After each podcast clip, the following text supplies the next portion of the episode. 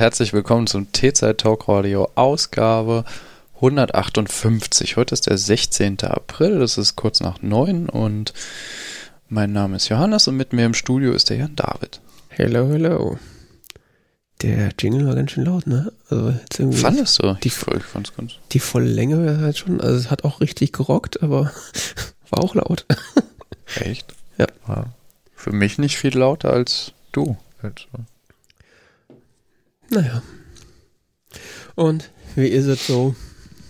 Schlimm. Schlimm. Hast du gelitten diese Woche? Du nicht? Ja, doch schon. Kommt ja jetzt die Bundesnotbremse. Ist gut, ne? Vielleicht. Ne? Irgendwann. Also wenn sie dann durchs Parlament ist und dann der Bundesrat dann vielleicht auch noch zugestimmt hat. Ich weiß nicht, ob es zustimmungspflichtig ist, aber. Ich glaube schon. Wahrscheinlich, weil betrifft ja irgendwie die Länder. ja, wobei ich jetzt auch gehört habe, dass die Länder wahrscheinlich sehr froh darüber sind, dass äh, sie dieses Gesetz jetzt vor die Nase geknallt bekommen, wo sie dann quasi ihre Verantwortung abgeben können, weil aktuell verkacken, verkacken es die Länder ja offiziell gerade und nicht der Bund. Das verkacken alle. Ja, aber so auf dem Papier meine ich jetzt. Aktuell kann der Bund ja nichts machen. Das sind alle Hände gebunden. Und ja, erst dann jetzt. Können alle nichts machen. Das ist also, man, man, man, muss jetzt warten, bis das Gesetz durch ist und dann, dann, dann haben wir Ausgangssperren und dann wird alles besser. Ja. Das, äh, Einfach wie von selbst. Mhm. Wir haben zwei Tage lang Ausgangssperren, bis dieses Bundesverfassungsgericht das kippt und dann, dann ähm, wird alles gut in den zwei Tagen. Und dann gibt es das nächste Mittel, was wir dann durchsetzen, äh, das durch rein magisches Denken die Situation dann verbessert. Magisches Denken. ja, ich, anders. Äh, das wäre lustig, wenn es nicht so traurig wäre. Ich meine, anders lässt sich das ja irgendwie nicht beschreiben. Ich meine, das äh, gibt's dann, gibt da so Wissenschaftler, die sagen, hey, das wird die nächsten Wochen richtig schlimm, wenn wir jetzt nichts machen. So. Und dann stellen sich Politiker die Wochen danach hin. Also, wir haben, also, wir wissen auch nicht, wie das jetzt passieren konnte. Wir haben so sehr gehofft, dass es nicht so kommt. Okay, aber. Ja, Wissen, Wissenschaft ist, glaube ich, kein Argument mehr. Also das, das, ähm, das, das will das Volk nicht. Genau, auch wenn die äh, Umfragen eigentlich was anderes zeigen. Ne? Das ist das Beste. Daran. Nein, nein, das will das Volk nicht. Ja, das, das ich frage mich, frag mich in letzter Zeit, wer, also ich, ich bin ja echt, glaube ich, stehe Verschwörungstheorien relativ fern, aber so langsam. Wer, wer ist eigentlich dieses Volk, von dem man alle reden? Wer die, ja genau, wer ist eigentlich dieses Volk? So, cui bono, oder? Ne? Also, was, was geht hier ab? Das, das kann doch gar nicht wahr sein. Also Pegida sagt ja einmal, wir sind das Volk. Also sie sind hast, das Volk. Hast du dieses, hast du dieses Gutachten gesehen vom RKI? Hm, es gibt vom nicht. RKI ein, ein Konzept zu, welche Maßnahmen empfohlen werden von der, also ich meine, das RKI als Bundesbehörde, die dafür zuständig ist, da Maßnahmen zu empfehlen, mhm. hat ein ausgearbeitetes Konzept, wo Maßnahmen mit ihrer sozialen Wirkung, mit ihrer wirtschaftlichen Wirkung, ihrer medizinischen oder epidemiologischen Wirkung nebeneinander verglichen werden und so weiter. Und ähm, also so im Sinne von hier starke Einschränkungen im sozialen Bereich, führt, hat aber niedrige Effekte im epidemiologischen Bereich und umgekehrt und keine Ahnung was, so ist halt alles gegeneinander abgewertet und äh, äh, abgeglichen und sonst was ist lange Tabelle in dem, in dem, in dem Gutachten drin und so und gibt es auch ein Stufenkonzept so, also Inzid Achtung, Inzidenz unter 10, Inzidenz unter 20 und Inzidenz über 50. Was ist dieses unter 20? Was meinen die? Ja, das Lustige ist, das Konzept geht nicht weiter hinaus als über 50. Also über 50 ist da schon todesrot. So. Ja, so wie das vor einem Jahr halt mal war, als diese ganzen Grafiken so, also, alles jenseits der 50 war so, oh Gott, wir sind alle tot. Und jetzt ist so. Ja, jetzt ja. ist so, ach, 180, es ist ja immer noch unter 200. Ne? Ab 200 also, kann man ja mal überlegen, die Schulen vielleicht nicht mehr im Präsenzunterricht zu machen. Aber ist auch kein Zwang, ist auch kein Zwang, habe ich jetzt gehört. Ist gar nicht. Äh nee, nee, nee, nee, nee, Die Schulen werden jetzt gerade erst wieder aufgemacht, habe ich gehört. Ja, in manchen Ferien Bundesländern. Ich blick, da auch nicht, ich blick da auch nicht mehr durch. Es ist auch so. Die faulen Säcke müssen jetzt was lernen, geht nicht. Ja, es ist doch. Ja, es gibt ja auch keine. Ich meine, klar, das sind alles Probleme und das ist im Sinne von, klar, du hast Leute, die kommen, die bildungsfernere Haushalte und sonst was, wo es echt problematisch ist, aber es ist doch alles irgendwie Murks. Und dann nur noch diese Diskussion, der härtere und der härteste Lockdown und noch härter und Granithart oder Diamond Lockdown. ja, also, zumindest demnächst. Das wäre doch auch mal was. Wir bestimmen jetzt die Härtegrade von Lockdowns in der Diamanten-Lockdown. Diamanten-Lockdown, ja. Äh, es hat doch. Ähm, ist doch Quatsch, ne? Ich meine, statt dass, statt dass mal über Maßnahmen diskutiert wird, diese Maßnahme ist aus dem und den Gründen irgendwie effektiv, okay, aber die hat halt starke negative Effekte auf das Sozialleben oder sonst was. Man kann ja gegeneinander abwägen. Man kann ja sagen, sowas von wegen, ja, wir haben hier ein wollen hier sicherstellen, dass zukünftige, dass, dass, dass hier Leute, die jetzt gerade zur Schule gehen, dass die da nicht abgehängt werden und sonst was. Und das braucht halt bei bestimmten, braucht halt bei manchen Leuten äh, eine intensive persönliche Betreuung, weil Jugend ist eine schwierige Zeit und manche Leute brauchen da halt ein bisschen, ne? Hm. Und das geht halt über Ferne eventuell nicht so gut. Das, da kann man ja gegeneinander abwägen, kann dann sagen so, ja, aber jetzt hier so keine Ahnung, in Frankfurt Büros mal zumachen, das tut jetzt nicht so sehr weh. Also zumindest nicht, wenn man mal so eine Perspektive von mehreren Jahren betrachtet und nicht nur die nächste Woche. Ja. So ist das. Ich setze mich mal ganz tief hin. Ich weiß auch nicht, also ich habe habe ja das ja letzte, letzte Folge schon äh, gesagt, dass ich das irgendwie jetzt eigentlich ignoriere und einfach nur warte, bis es irgendwann wieder besser wird. Vielleicht. Ja, man kann ja die Welt nicht mehr ignorieren. Dann kommt ja die letzten Tage dann dieser Quatsch da mit, der, mit, dem, mit den Mieten. ja, ist gut, ne? Und unser Heimatschutzminister feiert. Also bauen, bauen, bauen. Echt? Der hat, hat den, den Horst hat es gefreut. Ja, weil die Strategie vom Horst ist doch bauen, bauen, bauen. Was hat denn das Heimatmuseum mit Bauen zu tun? Ich habe keine Ahnung. Nee, der ist doch auch Minister für Bauen. Äh, ach, keine Ahnung. Für Wohnungsbau? Ach, ich weiß es nicht, wie es heißt. Der ist alles, das ist alles, was niemand machen will. Ich glaube, sein Bruder hat einfach nur ein Baugewerbe. Das kann sein. Ja, das sowieso, aber Horst Seehofer ist Bundesminister des Innern für Bau und Heimat. Ah. Ich dachte Hochzeit. Achso, okay, Heimat. Nee, der ist für Bau zuständig und, und äh, deshalb ist sein Mantra bauen, bauen, bauen. Äh, ja, komisch. Die, die Wohnungsprobleme der deutschen Innenstädte, die äh, Immobilienspekulation und sowas, die wird gelöst durch Bauen, Bauen, Bauen. Ja, klar. Ich meine, wie auch sonst. Naja, auf jeden Fall, äh, die Rechts-CDU feiert, dass endlich äh, das, äh, dieses radikal-ideologische Projekt da von den verrückten Groten in Berlin äh, endlich äh, in Grund und Boden äh, geurteilt wurde. Und äh, dass wir jetzt das alle hinter uns lassen und die ersten Spekulationen gehen in die Richtung, na, da wird jetzt ein schönes, lustiges Wahlkampfthema draus. Ja. Mietpreisbremse deutschlandweit. Hat, hatten sie in der Lage der Nation auch schon äh, kräftig drüber spekuliert, ob da jetzt, ob sich FDP und CDU damit nicht ordentlich selbst ins Bein geschossen haben. Weil äh, irgendwie so 80. Der wird ja nicht, der, der Dings wird ja nicht müde zu twittern zu dem Thema. Der Dings? Wen meinst du jetzt? Äh, wie heißt er von Lage der Nation? Äh, ja, nicht der Philipp. Nein. Ulf. Der Ulf. Ulfi Boy, yes. Hm. Ja. Ja. Ja, die. Ja, äh, folge ihm seit langem auf Twitter und ähm, lese das immer sehr. Die äh, großer Interesse. Die äh, irgendwie Idee war so, was ich im Podcast gehört habe, war das so, weil ja irgendwie 80, 85 Prozent der Deutschen zur Miete wohnen, könnte das jetzt halt sein, dass äh, wenn dann halt äh, die sogenannten linken Parteien dann sagen, ja, also wir sorgen dann dafür, dass ihr demnächst weniger Miete zahlt, dass dann sich äh, CDU und FDP äh, halt mich äh, ins eigene Fleisch geschnitten haben damit.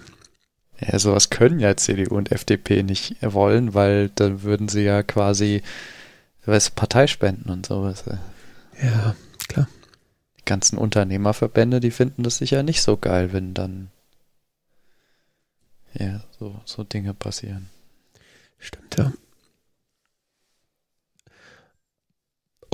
Ist halt die Frage, will man die Parteispenden haben oder will man wiedergewählt werden? Ich meine, das sieht gerade sowieso nicht so gut aus. Also Corona hin oder her. Nächste, und der nächste Schwachsinn. Was denn?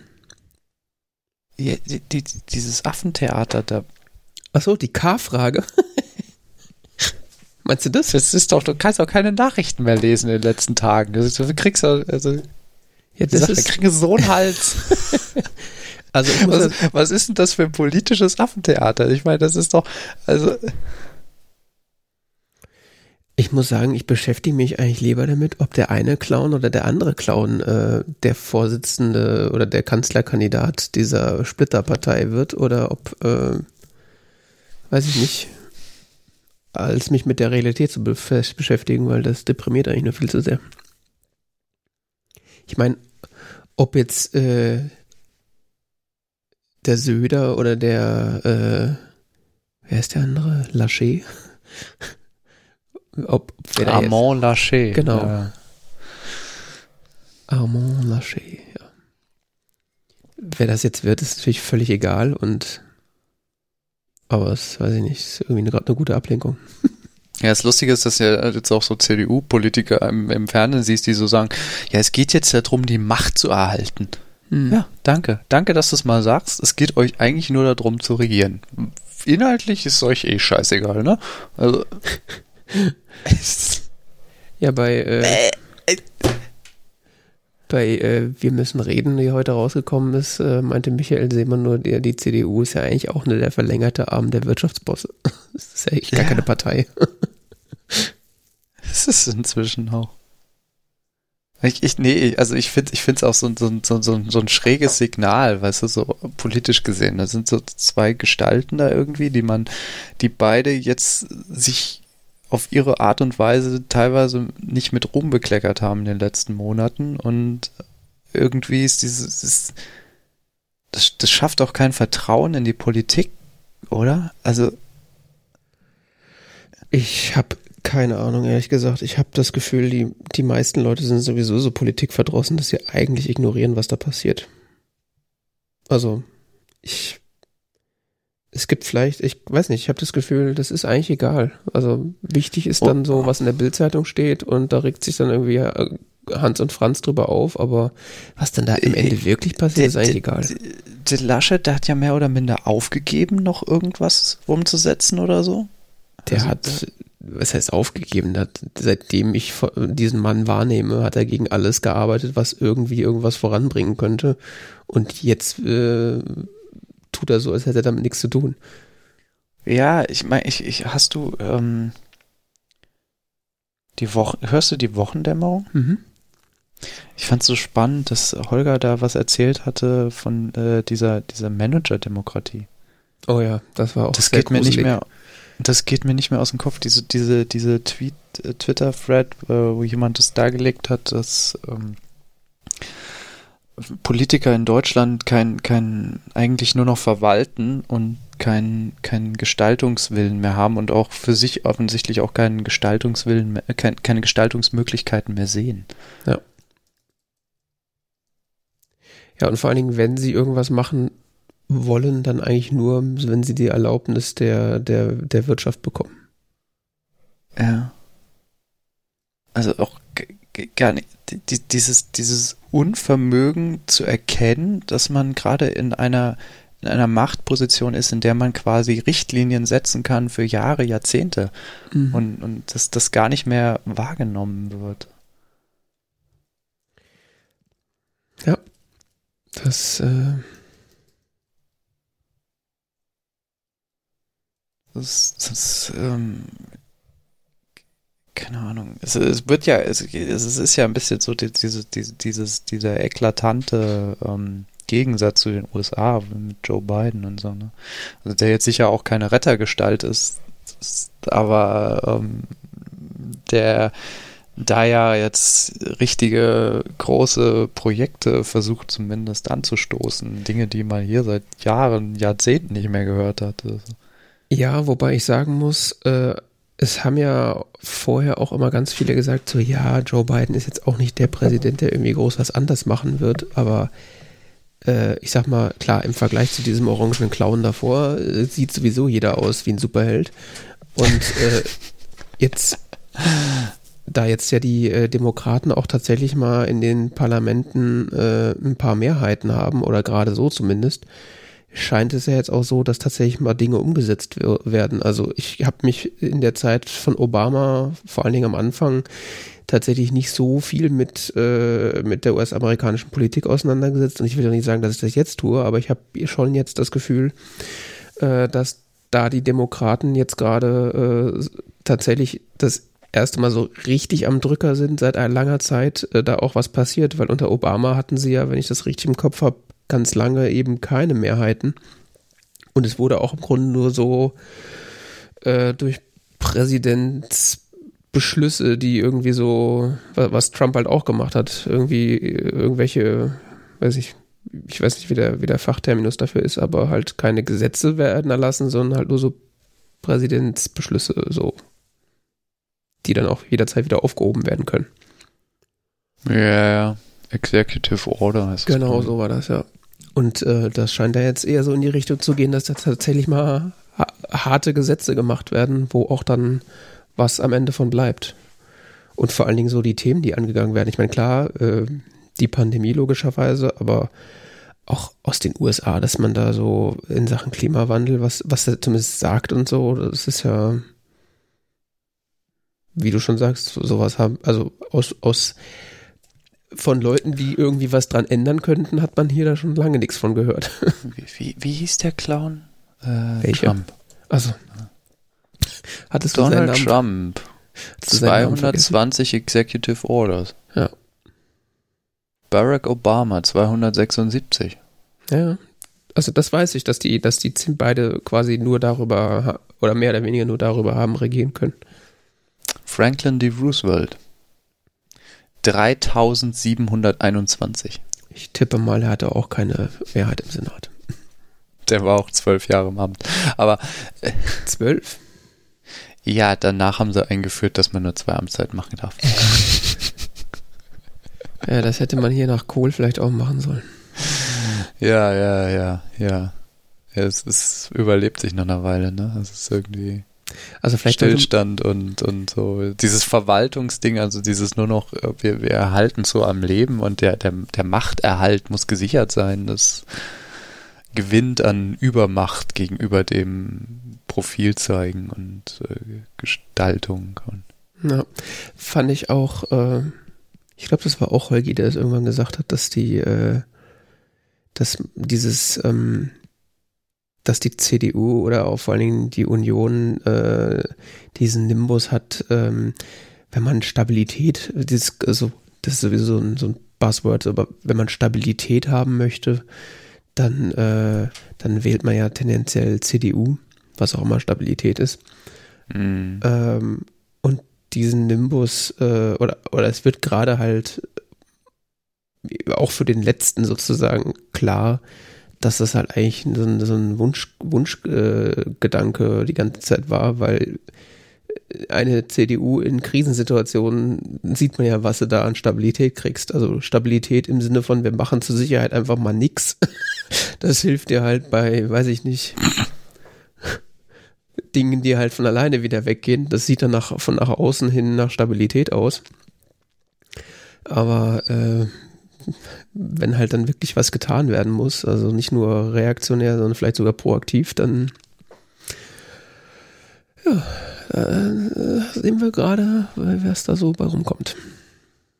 In vielen, also ich finde das, das mit der, in vielen Themen, ich finde das mit der Pandemie ist ja, sagen ja auch ganz viele gerade, das mit der Pandemie ist gerade sehr schlimm, aber es lässt ja auch alles nur erahnen, was dann noch alles auf uns zukommt mit, mit so einer Art von äh, der Regierung, äh, wenn dann mal nicht so einfache Krisen vorbeikommen, so wie die Klimakrise. Also wenn es dann da so richtig an den Arsch geht. Ich meine, jetzt kriegen wir ja nur so Vorläufer und, und so kleinere Auswirkungen der, der, der, der anstehenden Klimaveränderungen zu spüren. So ist mal ein bisschen wärmer oder in irgendwelchen Ländern, die uns nicht interessieren, brennt es halt, aber wenn es dann halt bei uns brennt oder wie ich jetzt äh, letztens irgendwo gesehen habe, dass dann irgendwie äh, Te Teile von Norddeutschland in den nächsten 50 Jahren verschwinden.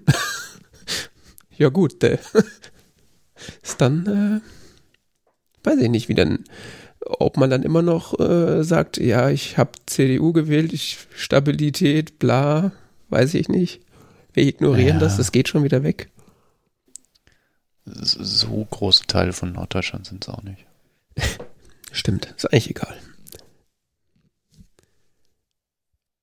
Das fällt in Bayern nicht so ins Gewicht. Das stimmt. Ja, das, wenn dann, wenn dann der König von Bayern äh, äh, ja, Bundeskanzler ist, dann. Äh, Nennst du ihn auch so? Ich weiß nicht, nennt man den sonst anders? Ich kann auch nicht, ich glaube schon, ich weiß es nicht genau. Diese Schriftart ist riesig in diesem Dokument. Ähm, Mhm. Ja. Der König von Bayern, der dann Führer geworden ist und seinen Narzissmus auf Bundesebene ausspielen kann. Tja. Ich frage mich ja, ob er sich dann auch immer noch regelmäßig verkleidet und Fasching macht. Ja, ich hoffe doch, also. Sonst ist das ja gar nicht zu ertragen. Ich gehe fest davon aus, dass wenn der tatsächlich, also stellen wir uns vor, der Typ, der, wie heißt er, Horst Söder, nee. Horst ähm, Söder, das ist gut. äh, Markus Söder, ne? Wenn der jetzt tatsächlich aufgestellt wird von, den, von der CDU. Was nicht passiert, aber ja. Meinst du? Meinst du, ah, ah, Laschet wird. Äh, also, so wie sie sich gerade alle dazu äußern, müsste da quasi eine 180-Grad-Kehrtwende stattfinden. Sie sagen ja alle, auch wenn sie gar nicht oh, gefragt werden. Es, es, es, gibt schon erste Lücken in der, in der, in der, in der Front. Okay, das habe ich nicht mitgekriegt. Und alle Menschen, die ich aus Bayern kenne, sagen, der Söderwitz. Komisch. ja, das ist ganz äh, spannend. Vielleicht ist das auch so eine Hoffnung, dass er dann weg ist aus München. das kann auch sein. Bin mir da nicht so sicher. Ah. So weggelobt. Er hat ja so tolle Arbeit gemacht. Jetzt muss er Kanzler werden. Ja, ja, klar.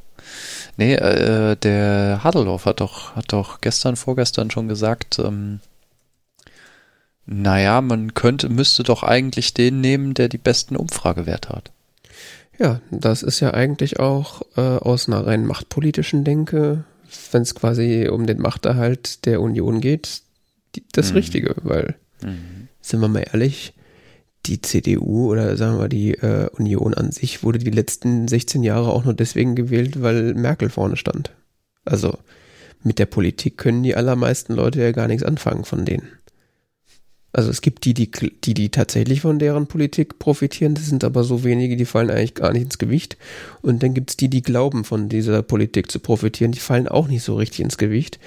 Da sind wir mhm. wahrscheinlich bei insgesamt 10, 15 Prozent. Und dann gibt es die, die das Gesicht der CDU ganz gut finden und die Person. Und das macht dann den Rest aus. Also, so erkläre ich mir das. Naja so Stück für Stück wankt die CDU und zerlegt sich selber und am Ende gewinnt Markus Söder. Ja, ist sowieso irgendwie ganz merkwürdig. Ich meine, das war ja vor der Pandemie, wurde die CDU ja schon einmal von Rezo zerstört. und äh, wurde ja, ist ja quasi abgestürzt in Umfragewerten ohne Ende. Und dann kam ja eigentlich Corona und hat die CDU wieder aufgerichtet. Also sie sind ja dann, weil dann, weil man dann zufällig in der ersten Welle das Richtige gemacht hat, äh, weil man halt, weiß ich nicht. Naja. Wenn sie wirklich was gemacht haben, sie nicht. Die sind halt alle daheim geblieben, weil sie da Schiss bekommen haben. Ja, wahrscheinlich hat nicht mal die Politik damit was zu tun, sondern eher so die Bevölkerung ja. hat halt zufällig aus Angst richtig gehandelt. Ja.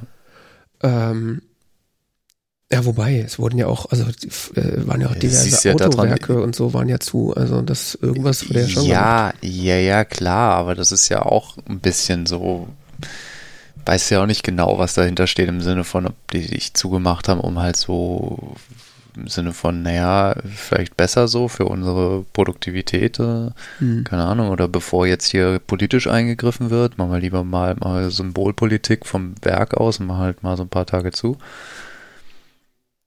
Ja. Ne? Äh, nicht, dass jetzt hier der politische Druck steigt und ähm, und äh, Verunsicherung vielleicht in der Belegschaft oder so entgegenwirken.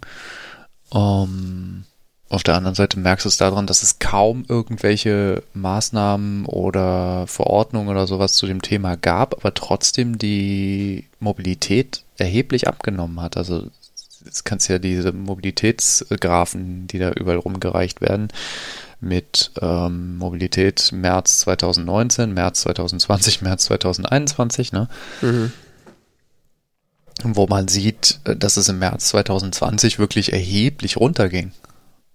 Ja, das, das, hat ja, hatte ja zu dem Zeitpunkt relativ wenig zu tun, meines Wissens, ich mag mich jemand korrigieren, aber meines Wissens relativ wenig zu tun mit Maßnahmen, die tatsächlich konkret in diese Richtung beschlossen wurden zu dem Zeitpunkt. Ja, ich bin in der Zeit ähm, bin ich quasi auch regelmäßig in Frankfurt gewesen, um äh, so wegen der Wohnung hier. Und äh, da war, glaube ich, so, also so wenig war noch nie auf den Autobahnen los, seitdem ich denken kann. Was, also ja. das kann man, ist auch quasi exemplarisch nachvollziehbar. Ja, ich war auch irgendwann mal im April oder so in Frankfurt und da war das war äh, also paradiesisch. hallo, hallo, hallo. ja, genau.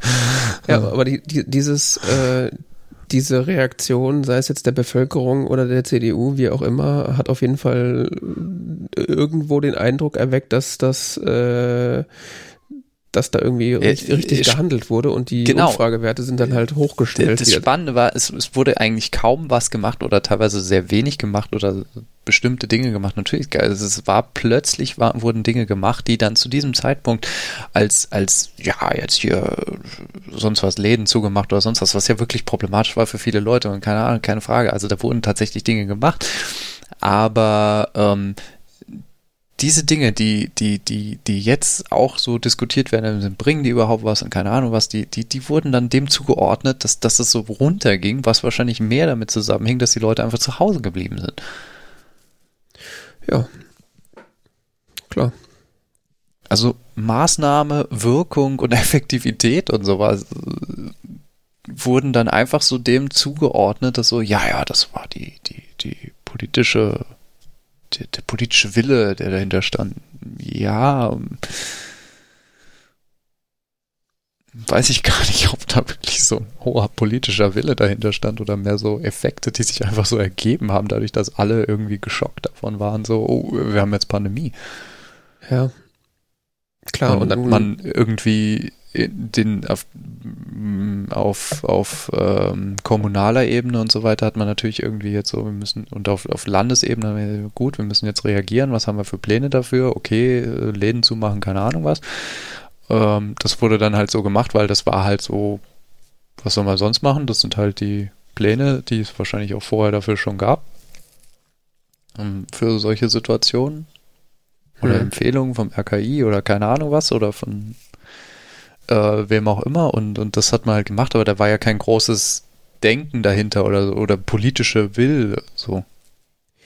Ja, aber das Problem ist halt, es wurde halt so verkauft, beziehungsweise es wurde so wahrgenommen. Und das hat halt, äh, also der Hauptpunkt, um den es mir geht, das hat halt der Union äh, total ja. Äh, ja. in den Umfragen wieder auf die Beine ja. geholfen.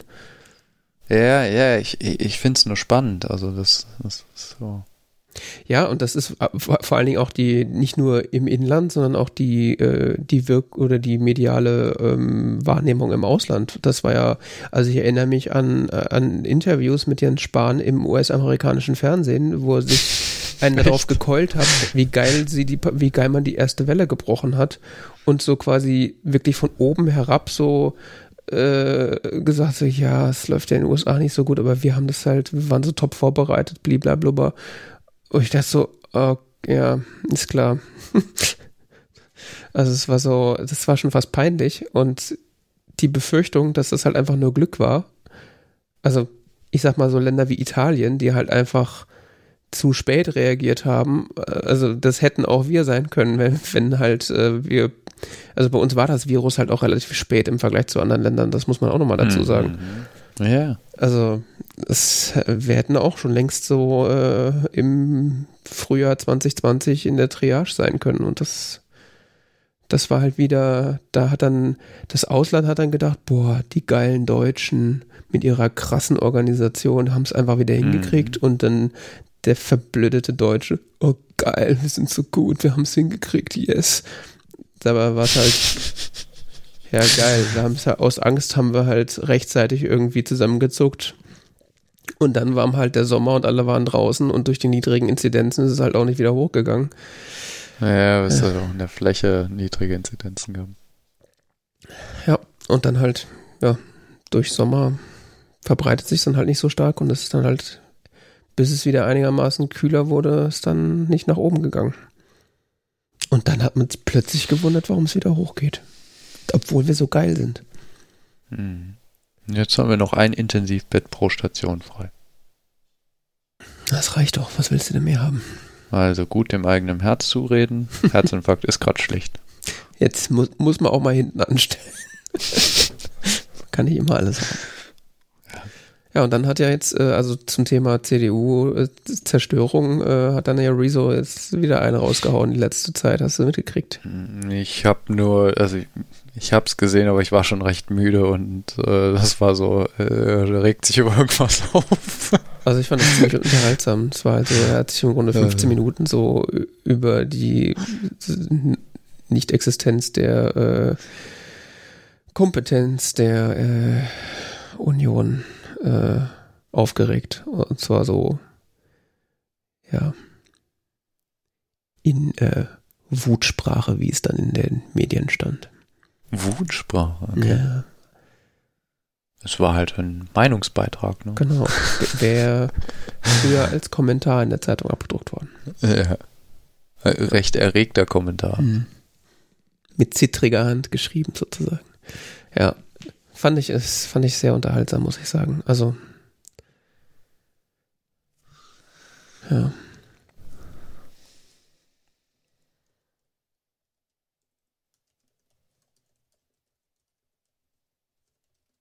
Da bin ich dann auf jeden Fall gespannt, wie das äh, jetzt noch weitergeht. Insgesamt auch so, was die Wahlen angeht. Also, ob es mit der also weil aktuell ist ja mit den aktu mit den Beschlüssen und de, um die sogenannte Bundesnotbremse und den, die Zahlen, wie sie gerade steigen, also Stand heute waren irgendwie in Frankfurt am Main irgendwie 150, 160, äh, 150, 160er Inzidenz. Hm. Und äh, gibt irgendwie Landkreise, sind wie 400, 500, 600er Inzidenz. Also im, im Schnitt sind wir, glaube ich, in Deutschland jetzt auf 160. Was ist denn hier das Höchste, was man findet? Ich glaube 600. 338. 521 in Thüringen. Hm. Greiz. Ja, genau. Bis vor kurzem war noch war Hof noch ganz vorne. Bei uns hier ist 183. War es Bergstraße? Ja, und Frankfurt am Main ist 150. Ja. Ist erstaunlich stabil die letzten Wochen. Ich weiß nicht warum. Ihr habt einen R-Wert von 1,12, R7. Hm. Und wir von 1,5. Cool. Es geht voran. Mhm. ja, bin ich gespannt, äh, was jetzt passiert, weil lang dauert es ja nicht mehr, bis äh, die Oh. Intensivstationen dann so zusammenbrechen, dass dann Leute einfach abgewiesen werden, die eine Beatmung bräuchten. Und dann bin ich mal gespannt, was denn die Politik macht. Ob sie dann überhaupt was macht oder sagt so, ja, konnte man nicht äh, erwarten, wir wissen es nicht. Es kratzt gerade im Gesicht, ich kann gerade nicht nachdenken. Irgendwie sowas. Also laut Pavel Meyer wurden in unserem Landkreis hier in der letzten in der letzten Woche ungefähr doppelt so viele Fälle gemeldet wie in der Woche davor. Da ist es dann das exponentielle Wachstum. Hey, cool. Endlich wieder ein Wirtschaftswunder. Wo war das noch mit den Lebensmitteln bestellen? Ja, kann ich empfehlen. Kam gestern, äh, gestern Abend kam wieder ein sehr netter Amazon-Mitarbeiter, der mir, Ja, aber ich habe ja Sorge, dann komme ich dem ja nahe. Komme ich ja dem näher als beim Einkaufen anderen Leuten. Ne? also, ich, der Letzte hat das jetzt so gemacht, der hat das sogar vor die Haustür gestellt. Oh, ja. Also, der hat das da hingestellt und dann hat er Tschüss gesagt und ist wieder gegangen. Ach so. Du kannst auch, ähm, also wir sprechen gerade von, äh, wie heißt das, Prime Now, Amazon-Bestellungen bei Teegut. Äh, da kann man auch einfach äh, noch zusätzlich so Informationen angeben, wie man das denn gerne geliefert haben möchte. Ich mach's Fenster auf und du schmeißt rein, ja? Ich weiß nicht, kannst ja vom Balkon so einen Flaschenzug oder sowas äh, anbringen. Ah, Ich glaube, das sieht der Vermieter nicht so gern. Muss ja nicht fest installieren. Muss ja nicht schon wieder Wände aufbrechen. Das ist einfach, Wände aufbrechen. also Ich einfach habe noch nie Wände aufgebrochen. Kannst, kannst ja auch ein Seil über die, über das Geländer hängen und dann rüber hochziehen. Äh, ja, keine Ahnung. Also das, das, wo ich wirklich, äh, also ich komme dem eigentlich überhaupt nicht nah. Mal davon abgesehen tragen die Mitarbeiter tatsächlich die am besten sitzenden Masken im Vergleich jetzt zu dem, weiß nicht, der letzte DHL-Mensch, der da vor meiner Tür stand, einfach mal gar keine Maske an hatte, wo ich dachte so, okay, soll ich jetzt aufs Maul hauen oder was willst du jetzt von mir? Also, da dachte ich auch so, unfassbar. Ja, das habe ich ja regelmäßig. Ja, wir haben ja so mehrere DHL- und Postmenschen und ein, also die, die ich mittlerweile kenne, da gibt es viele, die tragen die halt irgendwie so im Wagen nicht oder halt nur unter der unterm Kinn, dass ich auch nicht verstehe, warum man das überhaupt macht, weil das sieht immer mega unangenehm aus. Und die haben dann aber eine Maske auf äh, oder so einigermaßen auf, wenn sie äh, dann in der Nähe kommen oder an deiner Tür stehen. Aber es gibt dann so einen, der, ich weiß gar nicht, ob der eine überhaupt eine besitzt. Vielleicht hat er auch gar keine, das kann auch sein. Hm. Aber da frage ich mich dann auch so, wo warst du die letzten anderthalb Jahre oder was? Hm. Naja. Ja. Geht sicher alles wieder weg. Was? Geht sicher alles irgendwann wieder weg. Ja, ja. Immerhin steigen ja die äh, Impfungen gerade und äh, mehr Impfstoff wird geliefert. Oh, ich bin fest überzeugt, ich kann irgendwann in den nächsten Jahren noch geimpft werden. Ja, bis zum Ende des Jahres wird, kann hier bestimmt ein Impfangebot gemacht werden. Ein Impfangebot, ja. Genau. Kann ich dann versuchen, einen Termin zu kriegen. Da wird das Portal für dich freigeschaltet. Ob du dann. Ich traue mich ja gar nicht beim Hausarzt nachzufragen oder ob ich dann ausgelacht werde am Telefon. Ja, das habe ich auch schon überlegt. Aber ich meine, tendenziell müssen die sich ja auch oder halten die sich ja auch eher an die Impfreihenfolge und Ja, ja, natürlich. ich weiß nicht. Ja, ja, aber. Naja. Ja. Das Ähm. ist ja jetzt auch schon April. Hm. Bis zum Sommer, ne? Ja, ja, ja, ja, klar. Darauf nageln wir Herrn Spahn fest. Wenn wir ihn dann ans Kreuz nageln, meinst du? Mhm. Äh, ja, ich habe noch äh, als Follow-up von letzter ähm, von letzter Mhm. Folge ähm, hattest du ja über dein Netzwerk-Setup schwadroniert. Ja, sehr ausführlich. Ähm, Ja. Und ähm, wir, so krasse Influencer, wie wir halt sind, haben das ein andere Podcast wahrscheinlich wegen uns auch aufgegriffen. Äh, in Bits und so wurde auch darüber geredet. Ach ja. Und äh, da ist mir dann die äh, Methode äh, präsentiert worden, die ich eigentlich selber schon äh, drüber nachgedacht hatte. Und zwar mit so ähm, Netzwerk-Flachbandkabeln. Mhm. Hatte ich dann auch so äh, von anderen Podcast-Hörerinnen der, der von Bits und so äh, auf Twitter Kontakt, die dann so Fotos geschickt haben, wie sie das so verlegt haben. Und äh, das müsste ich mir noch mal überlegen, weil, also, so rein von der Entfernung ist der Router nicht so weit weg von dem Raum, wo ich gerne Netzwerk hätte. Und da so ein Flachbandkabel so zwischen den Türen zu verlegen, wäre vielleicht auch noch mal eine Idee. Also das äh, wollte ich nur so nebenbei erwähnen, dass man das, dass das vielleicht auch eine Option ist. Wenn man jetzt nicht so Lust hat, ein Loch in die Wand zu bohren. Ich stehe dem tendenziell eher abweisend gegenüber. Ja. Und dann äh, haben wir noch äh, Spaß mit DSL wieder gehabt. Also die, Echt? Die, also die. Du auch? Ja, nee, ich habe ja.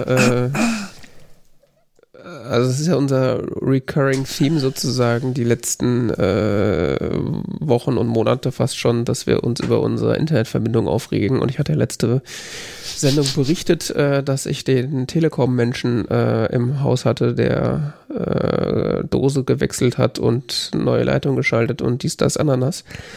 Und ähm, und wir dann noch gemutmaßt hatten, wie lange das denn jetzt halten könnte. Und äh, ich kann frohlockend berichten, ähm, dass es seitdem keinen einzigen Reconnect gab.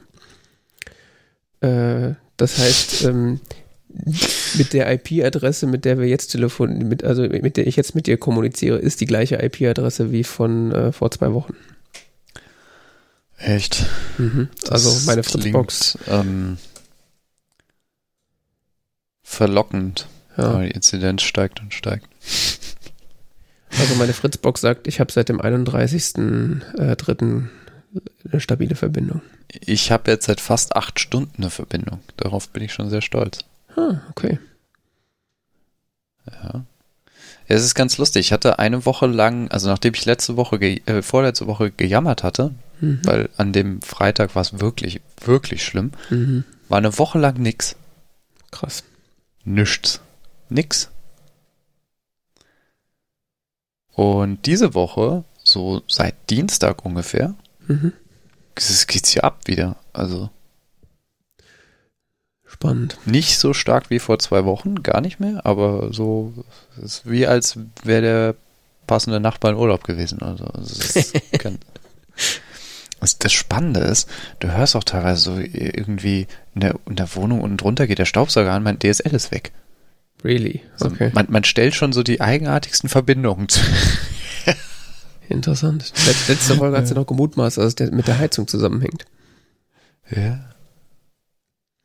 Ja, das Problem ist, ich weiß, dass in den zwei Wohnungen unten drunter ähm, die Elektroinstallation richtig, richtig alt ist. Mhm. Also da wurde seit den 60ern nichts mehr gemacht. Okay.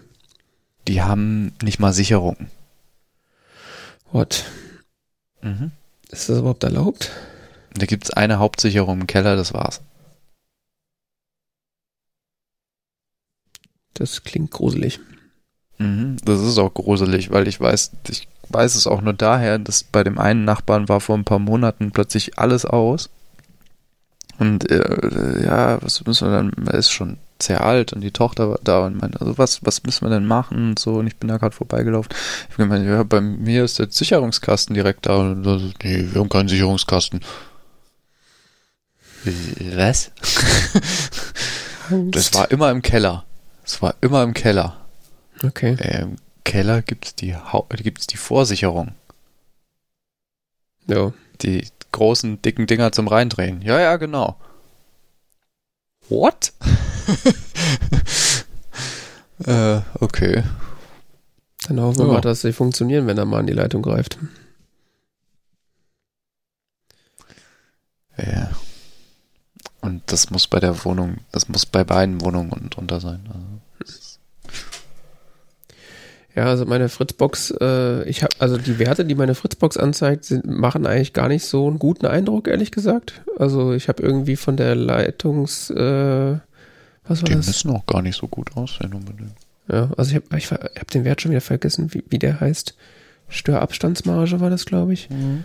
Äh, ist irgendwie bei 10 und bei 7. Teilweise auch ja, bei 10 und bei 6. Ja. 7 muss es mindestens sein, ungefähr. Sonst wird nicht mehr geschaltet. Ja, ich hatte jetzt, also der ist jetzt erst wieder seit ein paar Tagen auf 7. Der war auch irgendwie ein paar Tage und eine Woche lang auf 6. Und ich habe mhm. das manchmal so, dass äh, dann gibt es irgendwie so ein paar mehr Fehler auf der Leitung. Dann sagt die Fritzbox auch so, ja, da waren jetzt gerade ein paar mehr Fehler. Aber die Verbindung ja. reißt nicht mehr ab. Ja, wenn du es korrigieren kann, ist ja alles gut. Ja, also das. Oder, oder nicht korrigieren, ach, keine Ahnung. Das hängt von verschiedenen Faktoren ab, ob er abreißt. Das ist nicht so einfach. Ja. Nicht so. Ja, ich äh, drücke mir selbst die Daumen und äh, hoffe, dass das jetzt so bleibt, weil das ist jetzt echt angenehm.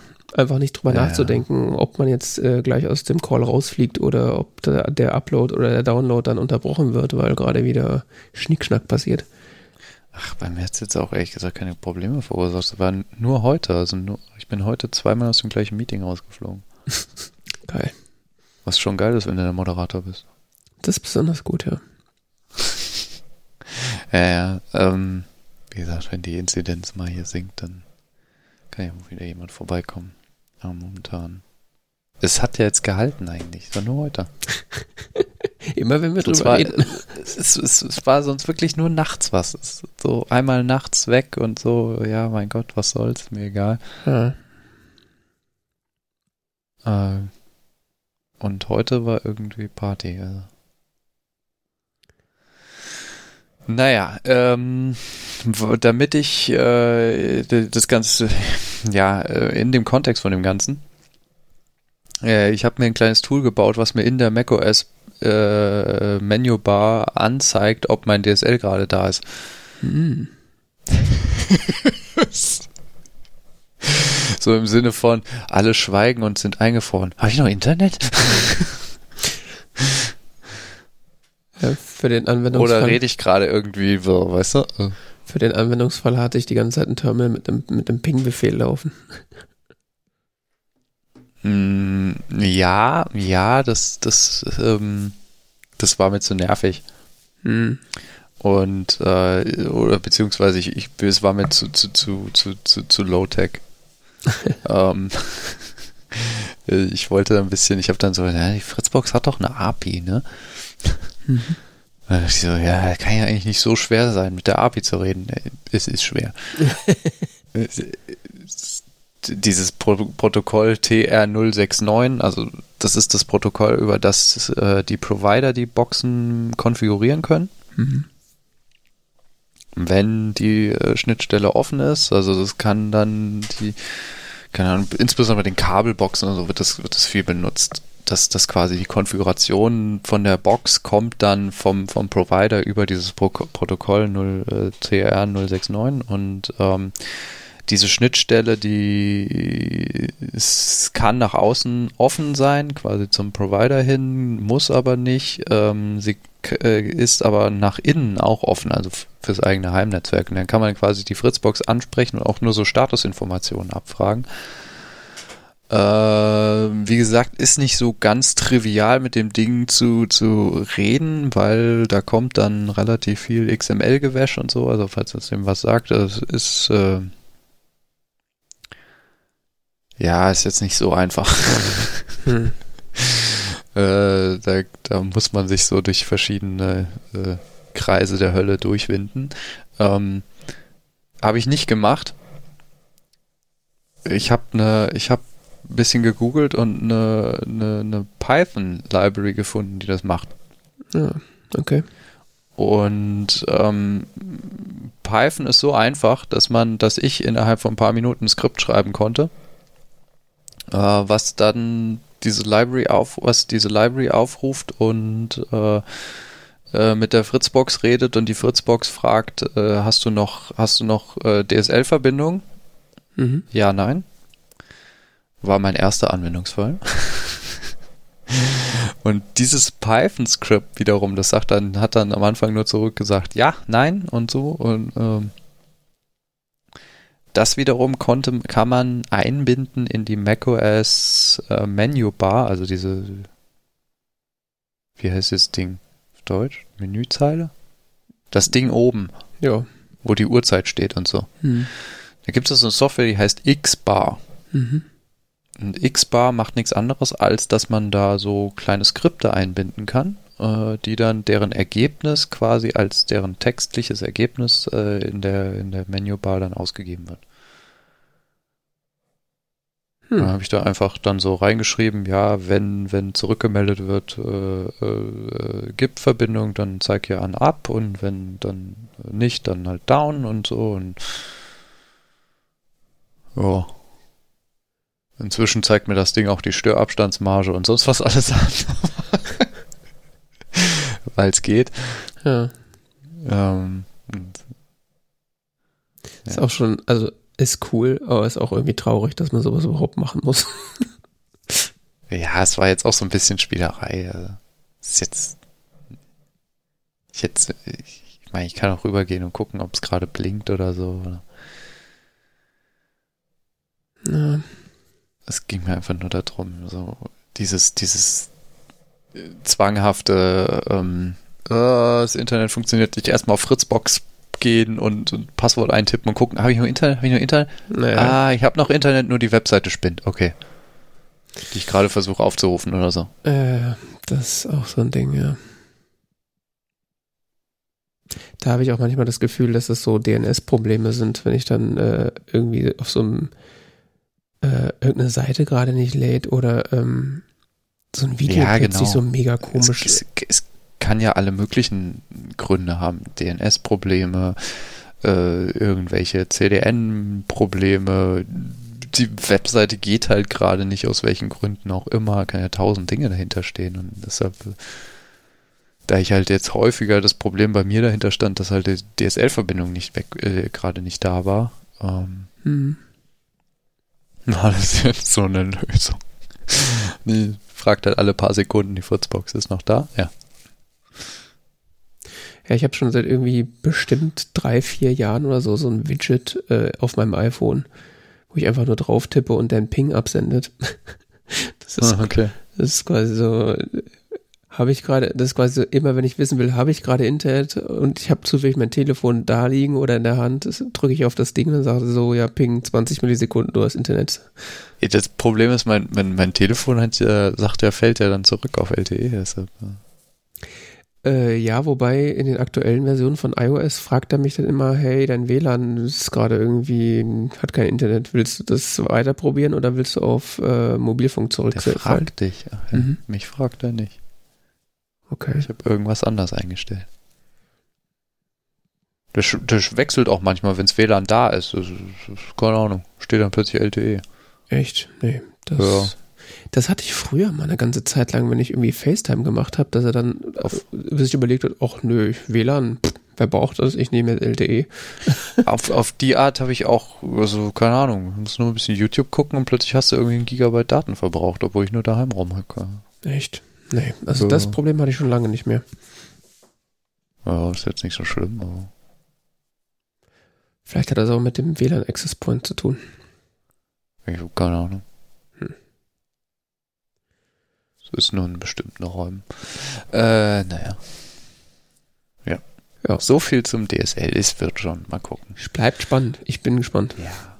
Ja. Das ist jetzt auch irgendwie jammern auf hohem Niveau, finde ich. Hm. Naja. Ja, ich meine, stell dir mal vor, du wohnst jetzt irgendwo mitten auf dem Land, wo du 6 Mbit kriegst und so. Und dann, ich habe Kollegen, die haben 1 Mbit. Ja. Okay.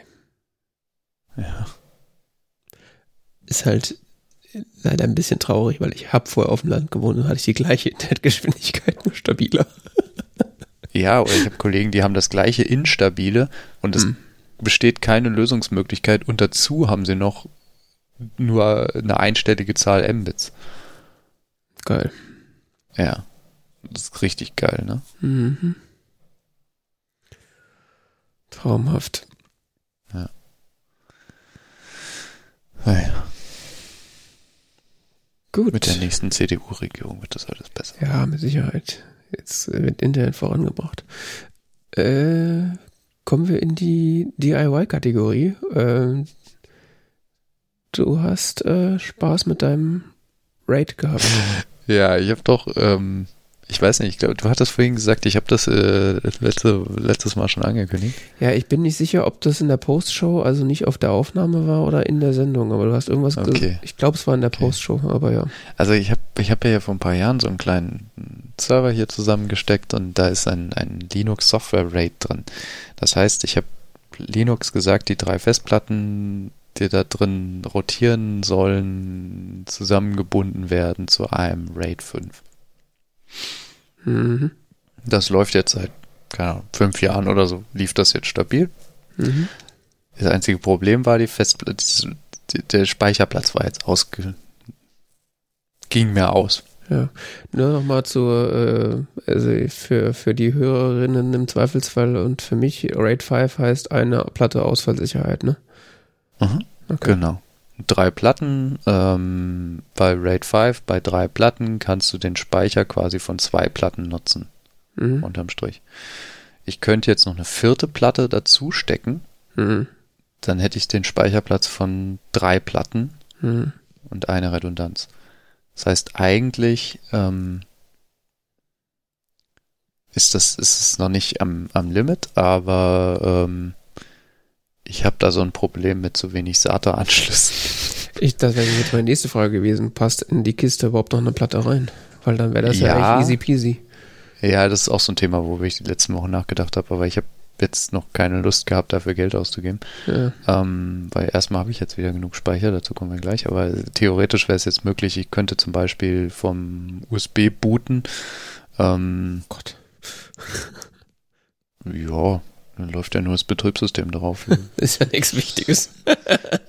die, die, Kiste ist sowieso nicht so schnell. Das macht jetzt, ob der, ob der jetzt per USB 3 bootet oder über äh, den SATA, macht geschwindigkeitstechnisch nicht so einen großen Unterschied. Ich vertraue USB einfach nicht genug, dass ich den zutraue, dass das USB, stabil ist. USB 3 mit einem vernünftigen Interface dran ist gar nicht mal so langsam. Nee, ich rede nicht von Geschwindigkeit, ich rede von stabil genug. Also ich habe irgendwie. Ja, doch, doch. Ja, ich würde es ja an dem internen USB da festdongeln und so. Okay.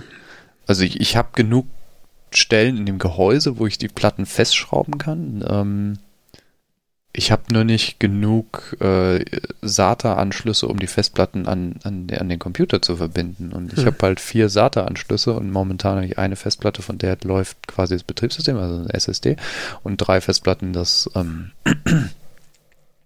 drei Festplatten das RAID. Mhm. Äh, ja, ich habe verschiedene Lösungen überlegt, wie ich das jetzt umbauen könnte. Irrelevant, das ist jetzt nicht das Thema. Ähm, vielleicht ein andermal. äh, mir ging es jetzt darum, wie könnte ich dieses RAID wachsen lassen, ohne eine weitere Festplatte hinzuzustecken. Also wie kann ich es erheblich wachsen lassen im Sinne von, wie, ich wollte den Speicherplatz verdoppeln. Und ja, theoretisch könnte man jetzt ein. Was macht man mit den Daten, die da drauf sind? Sie sehen.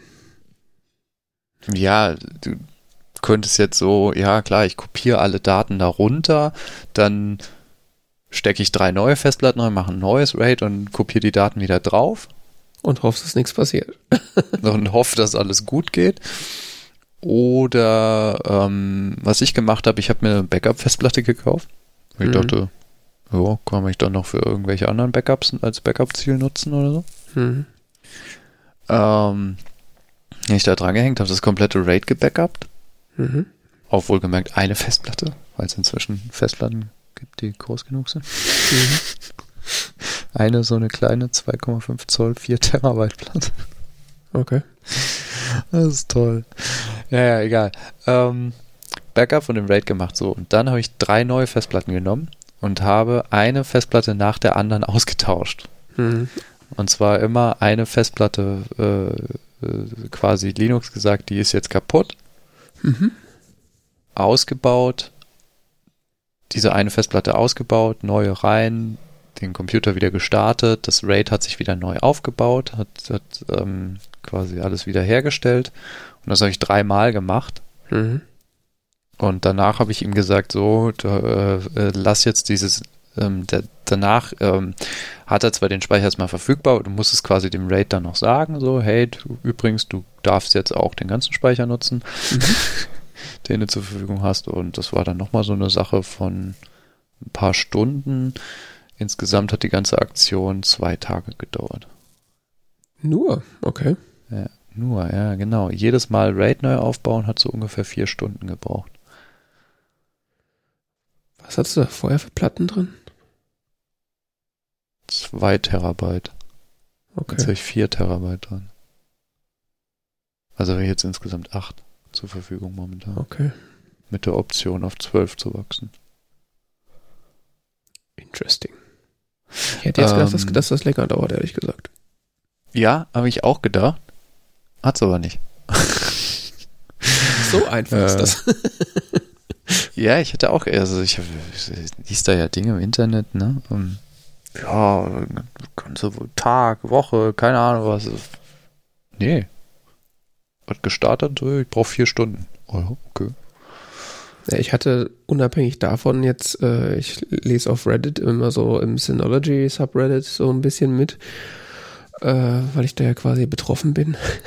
äh, und äh, da hat jetzt irgendwie letztens auch jemand äh, sich irgendwie Sorgen gemacht, weil er genau das gemacht hat, was du auch gemacht hast, nämlich äh, wollte sein Raid wachsen lassen, hat irgendwie Platte raus, Platte rein und dann hat es rebuilden lassen und dann mhm. meinte so, ja, das läuft jetzt schon irgendwie zwei Tage und so und wie lange dauert denn sowas und der hat irgendwie Angst, dass irgendwas nicht in Ordnung ist und wie lange denn das so in der Regel dauert. Und ich ja, glaube, von deinem Prozessor ja, und hängt vor allen Dingen auch davon ab, wie groß deine Platten sind und wie viel Daten du darauf hast. Das kommt ja auch noch hinzu. Mm, ja. Und äh, da hat man irgendwie Leute so so, jo, ich habe da so irgendwie, keine Ahnung, da gibt's ja auch Leute, die haben irgendwie so diese, diese Monster-Synology-Systeme, die dann irgendwie so rack-mounted sind und irgendwie zwölf Platten oder irgendwas drin haben. Mm. Und die meinen so, ja, ich hatte das auch schon, dass das eine Woche dauert oder zwei, je nachdem, wie viel es war. Und ich so, pff, ja. okay. Deswegen hatte ich jetzt gedacht, dass du damit vielleicht angefangen hast, es noch nicht fertig ist oder so. nee, nee. Ich habe jetzt statt meiner zehn Jahre alten WD Green und zwei WD Red und drei WD Red äh, drin. Mhm. Oder WD Red Plus heißen sie jetzt. Mhm. Ja, cool. Das ist doch schön, ey. jetzt endlich diese zehn Jahre alte Festplatte ausgebaut. Ist ein gutes Gefühl, ne? ja. Ja, äh, es ist spannend. Ähm, eine von diesen Festplatten, die da jetzt die letzten fünf Jahre in diesem Raid lief, mhm. wird im Internet überall fürchterlich von abgeraten, so einen Scheiß zu machen. Also so zwei WD Red mit so einer WD Green mischen. Ähm, mhm. Bei den jüngsten Generationen würde ich auch dringend davon abraten, weil die Festplatten heutzutage da ähm, das nicht mehr so mitmachen, aber die Generation von WD Green, die ich da noch hatte, ähm, mhm. mit der konnte man so Spielchen noch machen. Die konnte man früher sogar umschreiben auf WD Red, indem man irgendwie die Firmware manipulierte. Ich wollte gerade sagen, die frühen WD Green waren doch sowieso WD Reds, nur mit irgendwie ja, ja. ein paar Geschichten anders. Ja, ich habe es nur nicht gemacht, weil du irgendwie so ein Windows-Tool brauchtest. ähm, Ja, ich, ich die habe ich mal aus so einem externen Gehäuse, die habe ich mal gekauft, direkt so WD von, von, von äh, WD mit, mit Gehäuse drumherum und die habe ich irgendwann da draus rausgebrochen. Mhm. Und, und, dann das RAID eingebaut. Ja, warum nicht? Lief jetzt nochmal fünf Jahre. Lief davor schon fünf Jahre am Raspberry Pi. Ich habe ja auch noch so eine ich so viel nicht. zu Festplattenhaltbarkeit. Ja, ich habe ich hab ja auch noch so eine 250 Terabyte oder 100 Terabyte Festplatte irgendwo rumliegen, die jetzt bestimmt auch schon 18 Jahre alt oder sowas ist. Die ist schweinelaut, aber die hat es bis vor kurzem auch noch getan, als ich mal wieder eingesteckt habe. Ja, das ist spannend, ne? Ist also wenn, es gibt ja auch Statistiken zu. Entweder deine Festplatten sterben in den ersten sechs Monaten oder dann nach Jahren. Mhm. Das ist so das Wahrscheinlichste. Ja. Ja, ich bin, bin mal gespannt, wie das bei mir wird, ob da, ob da in nächster Zeit irgendwann dann mal das Synology an sagt so, hey, willst du mal hier die Platte dir angucken? Oder ob das äh, smooth läuft? Weil mhm. ich glaube, so vergrößern muss ich das RAID wahrscheinlich noch eine ganze Weile nicht, weil ich habe da jetzt äh, irgendwie vier, vier mal sechs, sechs Giga, äh, sechs Terabyte Platten drin. Das ist jetzt irgendwie zur Hälfte gefüllt. Ja, 6 Terabyte Platten habe ich nicht gekriegt zu vernünftigen Preisen. 8 Terabyte war mir zu teuer. Ja. Und äh, ja, ich habe da so momentan. Viel ich habe da momentan nichts drauf, was irgendwie großartig wächst. Von daher ist die Wahrscheinlichkeit, dass es in die nächste Zeit irgendwie deutlich vergrößern müsste, auch relativ gering. Von daher. Mhm. Alles gut, sozusagen. Ähm, ja, dafür habe ich aber äh, andere Dinge getan. Und zwar, ähm, was du auch gerade schon an, äh, angesprochen hast, ähm, äh, Backup, also so ein Synology oder so ein, so ein Network Attached Storage oder ein File-Server, was auch immer, äh, kann natürlich als Backup-Target funktionieren, aber wenn man da halt Sachen drauf liegen hat, die äh, da halt ausgelagert sind, und es von denen sonst kein Backup gibt, äh, ist das halt so eine Sache. Also es gilt für die allermeisten Daten, die drauf liegen, jetzt nicht, aber äh, eigentlich will man so ein Ding ja auch backuppen. Allein schon auch, um das äh, Betriebssystem und die äh, Konfigurationen und sowas zu sichern. Und halt auch einfach, um Sachen doppelt zu sichern, so auch wegen Offsite-Backup. Und ähm, ich hatte eine ganze Zeit lang äh, von meinem iMac, der hier steht, äh, so ein, so ein Offsite-Backup auf Dropbox laufen, ähm, als ich noch einen Dropbox-Account hatte, um so die wichtigsten Sachen einmal Offsite zu backuppen. Und ähm, ja, ich hatte jetzt aber das Bedürfnis, äh, mal ein Back, ein Offsite-Backup von den wichtigsten Sachen auf dem Synology zu machen. Auch weil mhm. da nicht mhm. nur meine Daten drauf liegen. Also ich hab, da liegen ja jetzt auch äh, äh, Daten von meiner Freundin noch drauf. Und äh, ja, da hatten wir letzte Folge auch, äh, beziehungsweise ich glaube, nach der Sendung hatten wir über das Thema irgendwie mal so kurz geredet. Und ähm, da, das hatte ich auch vorher schon so als Option äh, gelesen und auch mal wieder er erwogen. Und äh, du hattest mir das dann auch mal empfohlen, dass äh, Backblaze B2 da eine ganz gute Option ist, um so relativ viel Kram relativ günstig in der Wolke zu speichern. Mhm. Und äh, ja, passenderweise hatte ähm, ein äh, YouTuber, der sich sehr viel mit äh, so Synology-Geschichten auseinandersetzt. Äh, Space Rex heißt er. Ähm, hatte sich genau auch zu dem Thema äh, ein Video hochgeladen das mal so erklärt, wie man das am besten macht. Und äh, dem folgend habe ich das dann äh, für einen großen Teil der Daten auf dem Synology auch dann mal umgesetzt. Und zwar gibt es von Synology selber ein Tool, was du dir über deren App Store auf dem Gerät installieren kannst. Das heißt Hyper Backup. Und da kannst du quasi zu äh, allen möglichen Destinations einfach ein Backup von dem Synology machen. Also sei es jetzt irgendwie auf ein anderes äh, Synology oder irgendein oder eine externe Festplatte. Also du kannst auch eine externe Festplatte an das Ding anschließen und Hyper Backup sagen, mach mal da ein Backup hin. Mhm. Oder halt äh, Cloud-Speicher XY sowie auch äh, Amazon S3. Und ähm, da Backblaze B2 ja Amazon S3 kompatibel ist. Ist ähm, es, ja. Hm? Ist es, ja, okay. Keine mhm. Ahnung.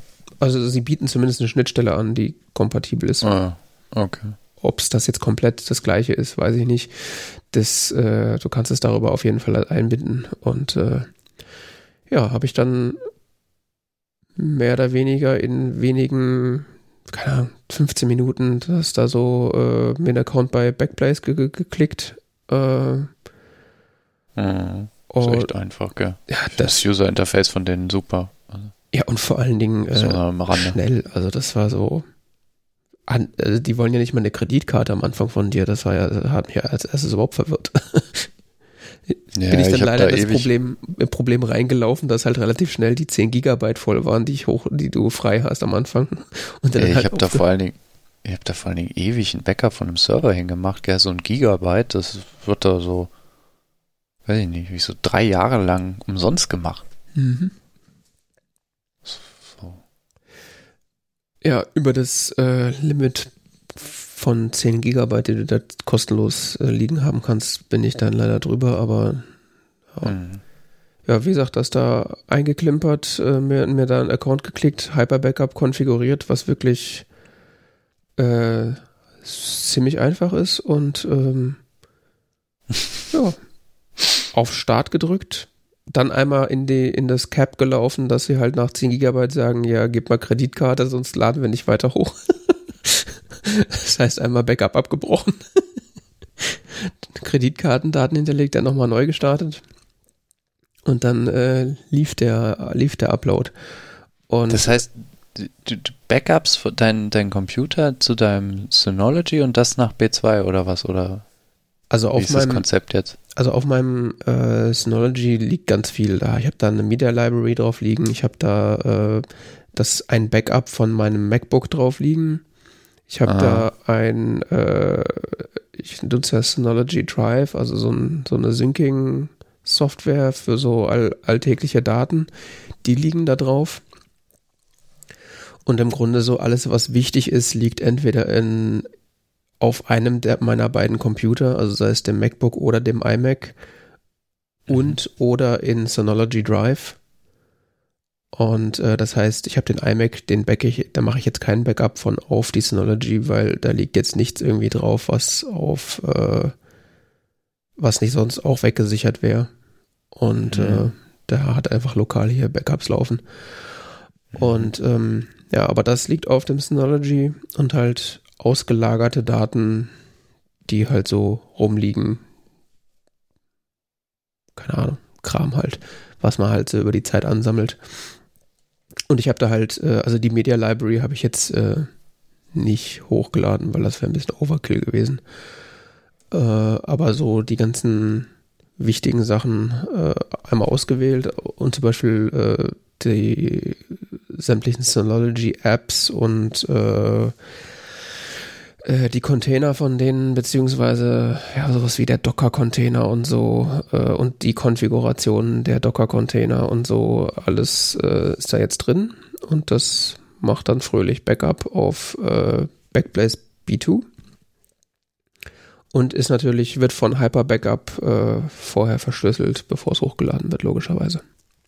Also, du kannst natürlich auch zu Backblaze hochladen und denen die Verschlüsselung überlassen, aber das ist irgendwie nicht so gut. Wie machst du ein Backup von deinem Computer? Äh, von, du meinst auf dem Synology? Also du machst ein Backup von, dein, von einem deiner Computer auf das Synology, oder? Mhm, ja. Ist richtig. Ja, ja. wie? Mit äh, Time Machine. Mit Time Machine? Okay. Ja, also du kannst im Synology sagen, äh, dass eine also du kannst einen Shared Drive quasi erstellen und die, äh, das konfigurieren, dass das Bonjour macht und äh, Time Machine kompatibel ist. Ja, Bonjour. Und dann erscheint das einfach als äh, Festplatte, wenn du ein neues Time Machine Backup äh, erstellst. Und äh, ja, seitdem, wenn mein MacBook am Strom hängt, macht das halt Backup auf das Synology. Dieses Bonjour oder CyrilConf, das geht mir auch um den Wecker. Ja, ich hatte auch ein bisschen Bedenken, weil ich kenne das halt noch so von früher mit den, also nicht persönlich, aber so aus Erzählungen, dass gerade so Time Machine Backup auf Netzlaufwerke eher so mittelstabil ist und auch gerne mhm. mal kaputt geht. Mhm. Ist es bei mir auch einmal das passiert? ich ja sicher auch mal hier jemand. Naja, ich wollte gerade sagen, das kennst du, glaube ich, auch. Das ist auch tatsächlich am Anfang einmal passiert, dass er irgendwie ein Backup dann nicht mehr abschließen konnte und dann keine Ahnung, hat er keine Backups mehr gemacht. Das Interessante ist, dass es auch früher bei den Time Capsules passiert. Also, dass, ja, dass ja. er irgendwann dieses, ähm, was er ja macht, ist auf dem, was er zumindest früher gemacht hat, war, ähm, er hat so ein, so ein Disk-Image, so ein Apple Disk-Image auf dem Netzwerklaufwerk dann äh, angelegt mhm. und in das gebackupt. Und manchmal, aus irgendwelchen Gründen, ist dieses Disk-Image äh, kaputt gegangen. Mhm. Und dann konnte Time Machine dieses Disk-Image nicht mehr öffnen und ähm, das Backup nicht fortsetzen und nicht mehr lesen und dann so, muss ich jetzt wegwerfen, muss ich neu bauen. Ja. Ähm, was wie gesagt auch bei Time Capsules vorgekommen ist und so. Ja. Aber da hat es dann, glaube ich, hat er dann automatisch dann das gelöscht und ein neues Backup gemacht, wenn ich das richtig in Erinnerung habe. Ja, hat es dir angeboten. Er hat gesagt, ich muss das jetzt wegwerfen und neu machen. Ja, und das hatte ich zum Beispiel nicht. Er hat einfach das, er konnte dann das Backup nicht mehr abschließen. Mhm. Und hat dann einfach gesagt, ja, Problem, kümmere dich mal drum. Oder ist halt so, hat das halt so hingenommen. Hat mir mit keine Schuld, ne? Er hat mir jetzt aber auch keine Option angeboten, äh, das irgendwie großartig zu verändern. Äh, und ich habe das dann nochmal gelöscht und neu angelegt und dann seitdem ging das. Also jetzt irgendwie die letzten, weiß ich nicht, sechs, acht Monate oder so läuft das jetzt äh, relativ, also es ist relativ, läuft stabil. Ich habe da jetzt keine Probleme mehr seitdem gehabt. Mhm. Und ja, mal gucken, wie das bleibt. Also ich habe das auch nur so als, weil es halt, also Time Machine einzurichten ist halt äh, pipi kaka, deswegen habe ich das halt als erstes gemacht, weil es halt so einfach ist. Ähm, wenn das nochmal passieren sollte oder das irgendwie andere Probleme machen sollte, werde ich dann in Zukunft wahrscheinlich dann einfach auf äh, Carbon Copy Cloner umstellen, weil der macht ja auch Backup über auf Netzlaufwerke, wenn es sein muss. Echt? Macht der? Ich glaube schon, ja. Also Carbon Copy Cloner ist ja sowieso mein Tool der Wahl neben Time Machine, wenn man noch irgendwie äh, ja, Backup eins war immer super duper. Ja. Ich Carbon Copy Cloner war mir immer zu groß. Ja. Also so, ja. Ich hatte ähm, im Mac Power Users Podcast haben wir da vor Jahren mal drüber geredet, dass die, mhm. dass die, dass das beide ja die, also das war ja, ist ja sowieso schon seitdem ich Mac User bin, war quasi neben Time Machine Backup war quasi super duper und Carbon Copy Cloner so die beiden Tools der Wahl, äh, der, der Wahl, die man so haben wollte, wenn nicht Time Machine. Und ich hatte dann irgendwann mal mit Katie Floyd, die das damals noch gemacht hat, äh, geschrieben und die, warum sie denn, also sie war irgendwie total pro Carbon Copy Cloner. Und mhm. ähm, äh, und sie hatte dann irgendwie gesagt, dass Carbon Copy Cloner halt, ähm, was war das? Ein Feature hatte das, und zwar, dass du, ähm, dass er die, dass du einstellen kannst, dass er die, die Blöcke überprüft. Okay. Äh, also du kannst quasi sagen, in, dass er in einem bestimmten Intervall quasi das, das Backup quasi blockweise nochmal durchgeht und guckt, ob die Daten quasi integer sind. Hm. Ähm, was dann damals so der Punkt war, warum ich mich dann für Carbon Copy Cloner entschieden hatte. Weil ich glaube, in der richtigen Version kostet Carbon Copy Cloner auch Geld und Super Duper war, glaube ich, kostenlos in der Basisversion. Nee, nee, Nicht? nee, nee. Äh, das weiß ich nicht, keine Ahnung, aber die kosten beide Geld. Ich habe das auch mal irgendwann gekauft, super duper. Vor vielen Jahren. Ich weiß gar nicht, wovon diese Firma lebt. Ich du meinst, weil sie so selten Geld haben will? ja, ja, gut, die Webseite sieht doch so aus, als würden sie selten Geld haben wollen. Aber ich weiß nicht, tut mir ja fast schon ein bisschen leid irgendwie. Also. Ja. Vor vielen Jahren mal 25 Euro bezahlt und äh, dann über Jahre hinweg so ein Tool benutzen, ist irgendwie schon komisch. Naja, naja ich, ich habe die letzten ähm, Jahre schon relativ häufig, ehrlich gesagt, bei Carbon Copy Cloner Geld eingeworfen. Also bestimmt in den letzten fünf Jahren so zwei, dreimal. Okay, spannend. Siehst du, das habe ich bei SuperDuper nicht. ich habe da irgendwann mal die Version 1 irgendwas gekauft und jetzt sind sie bei 3 irgendwas. Also äh, ich benutze aber auf dem Mac äh, inzwischen super duper nur noch, wenn ich wirklich irgendwie so, keine Ahnung, Betriebssystem-Update machen will. Mhm. Und ich brauche, und ich möchte jetzt hier irgendwie so mal einen, einen kompletten Abzug der Festplatte machen. Ja. Äh, ansonsten mache ich Backups mit ARC. ARQ. Hm, ja, das hatte ich die ganze Zeit benutzt, um den iMac. Das ist auch für Windows, immer so am Rande. Ähm, ja. Die haben, äh, ich habe da viele Jahre Arc 3, 4 und 5 benutzt. Mhm. Ähm, dann kam irgendwann Arc 6 raus und äh, darüber wurde äh, sehr viel. 2018 kam, nee, 2020 kam Arc 6 raus. Mhm. Wohlgemerkt, 2000 Arc gibt es seit 2009. Ich benutze es so seit äh, einigen Jahren. 2012, 2013, 14. So mit Arc 3, Arc 4. Mhm.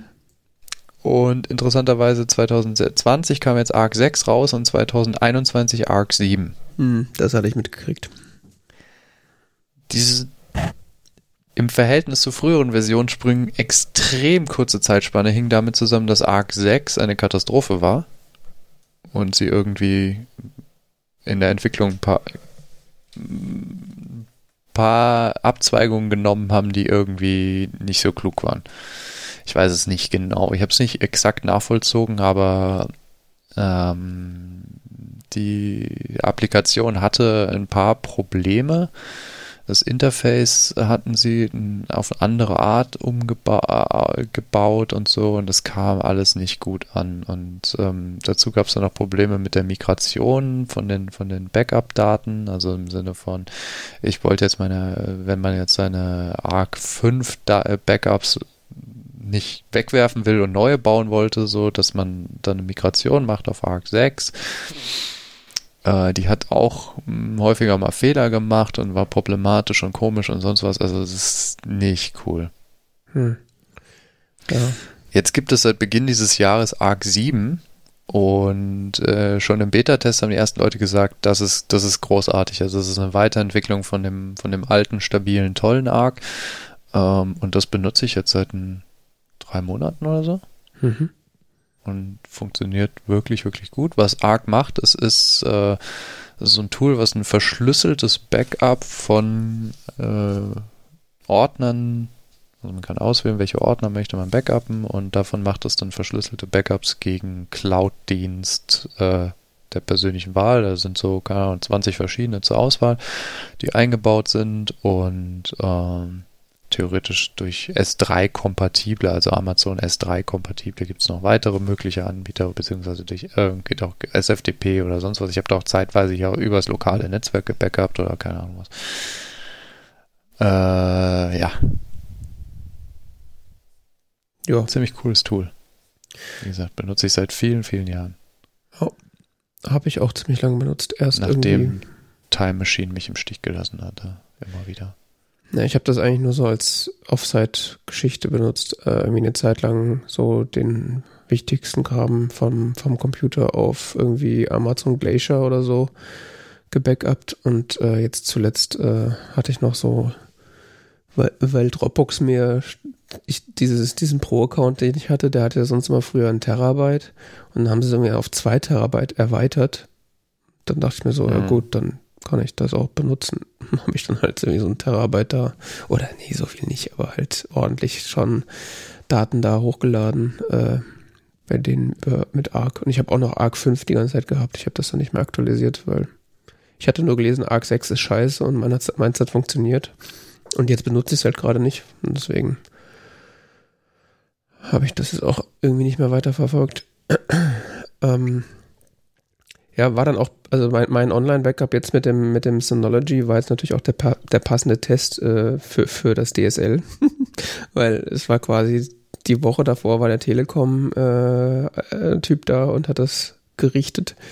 Und die Woche dann danach äh, also ich hatte die ganze Zeit eigentlich schon dieses Bedürfnis, mal dieses Backup zu konfigurieren und hatte aber so, das DSL war halt ein Grund, weswegen ich das nicht gemacht habe, weil ich dachte so, okay, wenn der mindestens einmal pro Tag abreißt, werde ich dieses Backup niemals vollständig machen. Ah. Weil ich auch nicht weiß, wie diverse Tools darauf reagieren, wenn plötzlich mal ein Netz weg ist, ob die dann von vorne anfangen müssen oder ob die das hinkriegen. Und da wollte ich erst, also dann. Äh, da ne? reagieren Backup-Tools auch sehr unterschiedlich.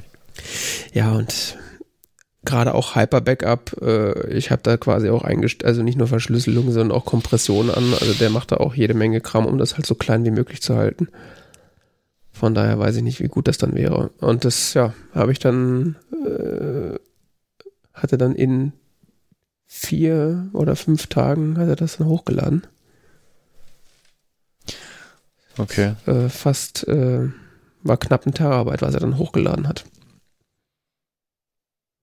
War dann das erste Mal in meiner, in meiner Fritzbox, dass es dann da stand, dass ich mehr Traffic hoch hatte als runter. Im äh. Verlauf dieses Monats bisher. Finde ich sehr lustig. Äh, ich bin noch ein bisschen überlegen, wie ich hier diese Kiste, da diese Serverkiste noch backuppen kann. Ich benutze auf einem anderen Server äh, das Tool Restic. Mhm. Das ist in, in Go geschrieben, so ein Kommandozeilen-Tool, ähm, was äh, ja, es macht letztendlich das gleiche, was Arc macht. Das macht äh, Backups verschlüsselt in die Cloud. Mhm. Aber halt von der Kommandozeile äh, gibt es für Linux, BSD, Mac, Windows, was auch immer. Wie für Windows und Kommandozeile, was? Ja, klar. Geht alles. Ist ja in Go geschrieben. Ne? Okay. Ähm, äh, das Ding ist ziemlich schnell und ziemlich cool und funktioniert sehr stabil. Muss ich nur ein bisschen einlesen. Es ist nicht ganz so, also es ist nicht so zum Durchklicken. Ne? Ja, das äh, ist, glaube ich, auch so äh, einer der Hauptgründe, warum ich halt einfach äh, zu den äh, Bordlösungen von der Synology gegriffen habe, weil äh, ja, ja. gerade ja, bei so Backup-Geschichten immer empfehlen im Sinne von ähm, wenn man da nicht irgendwie sich mehr mit beschäftigen möchte oder so. Erst oder bevor man gar kein Backup macht, besser so. Ja, und vor allen Dingen äh, kann ja sein, dass ich das, also ich Als, gehe schon davon aus, dass ich sowas hinbekomme, aber bevor ich dann irgendwie ja, einen Terabyte hochlade und feststelle, oh, das war jetzt gar nicht so, wie ich das oh. wollte, muss ich noch ich mal den falschen Befehl übergeben, ja. ja, das also auch auf so einer einigermaßen schnellen VDSL-Leitung dauert es halt trotzdem so ein Terabyte hochzuladen. Ich war dann auch überrascht, wie stabil und ansprechbar das Netz dann trotzdem war, weil der hat halt tatsächlich durch, also fast durchgängig so mit vier bis fünf Megabyte pro Sekunde hochgeladen. Aha. Und äh, man hat davon. So viel habe ich ja runter. ja, ja, ich habe die, die 40 Mbit äh, kriege ich einigermaßen stabil. Und äh, ja, mein Uplink ist auch bombenstabil. ist immer nur der Downlink, der wegbricht. Ne? Äh, war ich auf jeden Fall Leitung tauschen. beeindruckt, dass das so stabil war, das Netz, weil ich habe in der Zeit ja auch gearbeitet. Das heißt, so musste auch viel Zugriff auf Server und so, CMS und so haben. Hat man jetzt nicht gemerkt, großartig, dass da irgendwas die Leitung quasi blockiert. Klar, ich, wenn ich jetzt irgendwie so dann auf den Firmen äh, Samba Share irgendwie großartig was hochlade, dann war klar, das dauert dann ein bisschen länger, weil er sich dann die Leitung teilen muss. Aber so im Allgemeinen, also früher war, hatte ich halt immer das Gefühl, wenn irgendeiner die Leitung gerade auslastet, dann ist das Netz quasi unbenutzbar. Ja, es war früher auch so. No. Aber es hängt halt immer davon ab, wie viel so, wie sagt man, Headroom man da so hat. Mhm. Also wie viel übermäßig so schaut's aus. Äh, ja, Backup kann man auf jeden Fall empfehlen. Lieber mal eins zu viel als zu wenig. Ich bin da kein gebranntes Kind, aber ich äh, versuche auch das so zu halten, dass sich der Fall nicht eintritt, dass ich verbrannt werde. Ja. Ähm, dann Kommen wir zur Konsumkritik und äh, wie ja schon letzte Woche angekündigt, haben wir, äh, ich wollte mir sagen, zusammen einen Film geguckt, stimmt ja nicht. Äh, wir haben uns einen Film ausgeguckt. Wir nicht zeitgleich gesehen, nein. Genau, zeitsouverän zusammengeguckt. äh, wir haben uns einen Film ausgeguckt, äh, den wir geschaut haben, um darüber zu sprechen, was so eine gute äh, für mich eine gute Möglichkeit ist, mich dazu zu zwingen, mal mehr Filme zu gucken, weil ich mache das irgendwie nicht, wenn ich da keinen Anlass zu habe. Also gerade bei so Filmen, die mich jetzt nicht so, also weiß ich nicht, wenn ein neuer Star Wars Film rauskommt, auch wenn ich die äh, hassen gelernt habe die letzten Jahre, ähm, würde ich den wahrscheinlich trotzdem gucken, aber Gibt ja so Filme, die man irgendwie, geht zumindest mir so irgendwie als ganz nett eingestuft sind oder vielleicht könnte man den mal gucken, aber man, ich raff mich dann irgendwie selten dazu auf, das dann doch zu machen. Äh, aber den Film, der, das ist tatsächlich so ein Film, der auf der Liste von denen ist, die ich da mal irgendwie gucken wollte, aber nie dazu gekommen bin. Und zwar äh, der Film Steve Jobs. Nicht. Dumm, dumm, dumm. und, und zwar Steve Jobs und nicht nur Jobs, weil nur Jobs ist ein anderer Film. Stimmt, oder? Richtig, ja. Äh, nur Jobs ist der Film mit Ashton Kutcher. Genau. Und Steve der Jobs. noch zwei Jahre älter ist, also von 2013. Der Film Steve Jobs ist mit ähm, Michael Fassbender in der Hauptrolle von 2015, gemacht von Danny Boyle und Aaron Sorkin. Genau. Äh, ja, den haben wir geschaut. Mhm. Und äh, In weiteren Rollen Kate Winslet, Seth Ro Rogen, Rogen? Ja. Catherine Waterston, Jeff Daniels, keine Ahnung. Menschen, die ich nicht kenne. und andere. genau. Ja, äh, komischer Film, muss ich sagen. Also, Na? Der Die- ist echt eigenartig. also die Handlung des Films lässt sich ganz schnell erklären. Äh, der Film Findest du? definitiv. Ja Der- gut, äh, ich sag mal so, die, die, die, die Inhaltszusammenfassung auf Wikipedia ist auf meinem Bildschirm zwei Zeilen lang. Ah, okay, ich habe ein schmales Fenster eingestellt. Bei mir sind es vier Zeilen. Ah, okay. Aber Dann ja, fass mal zusammen. Also ich kann es ja auch, glaube ich, einfach vorlesen, oder?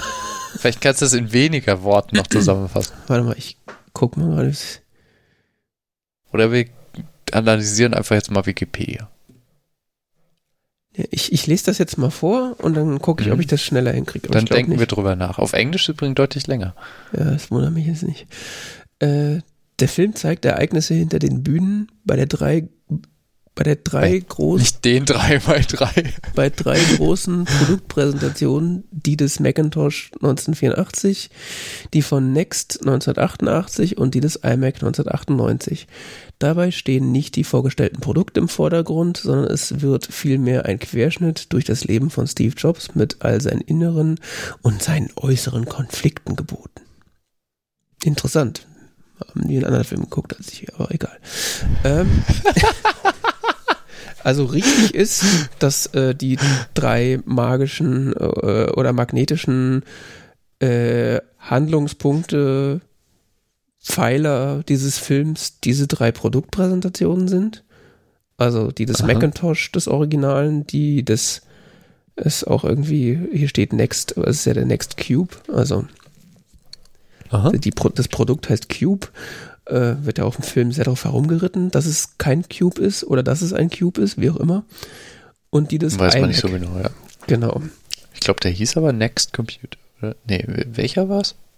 Der Cube? Was der Ja, Next Cube der oder der doch Next Computer?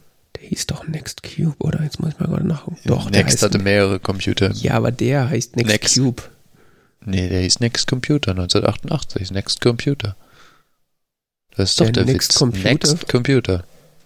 Ah, hier steht der Next Computer von 1988 und ein sehr Ja. ähnliches Nachfolgemodell. Der Next Cube war ein High-End. Okay, es gab also auch einen Der Next, Next, Cube. Computer wurde später Next Cube umbenannt. Ja, okay.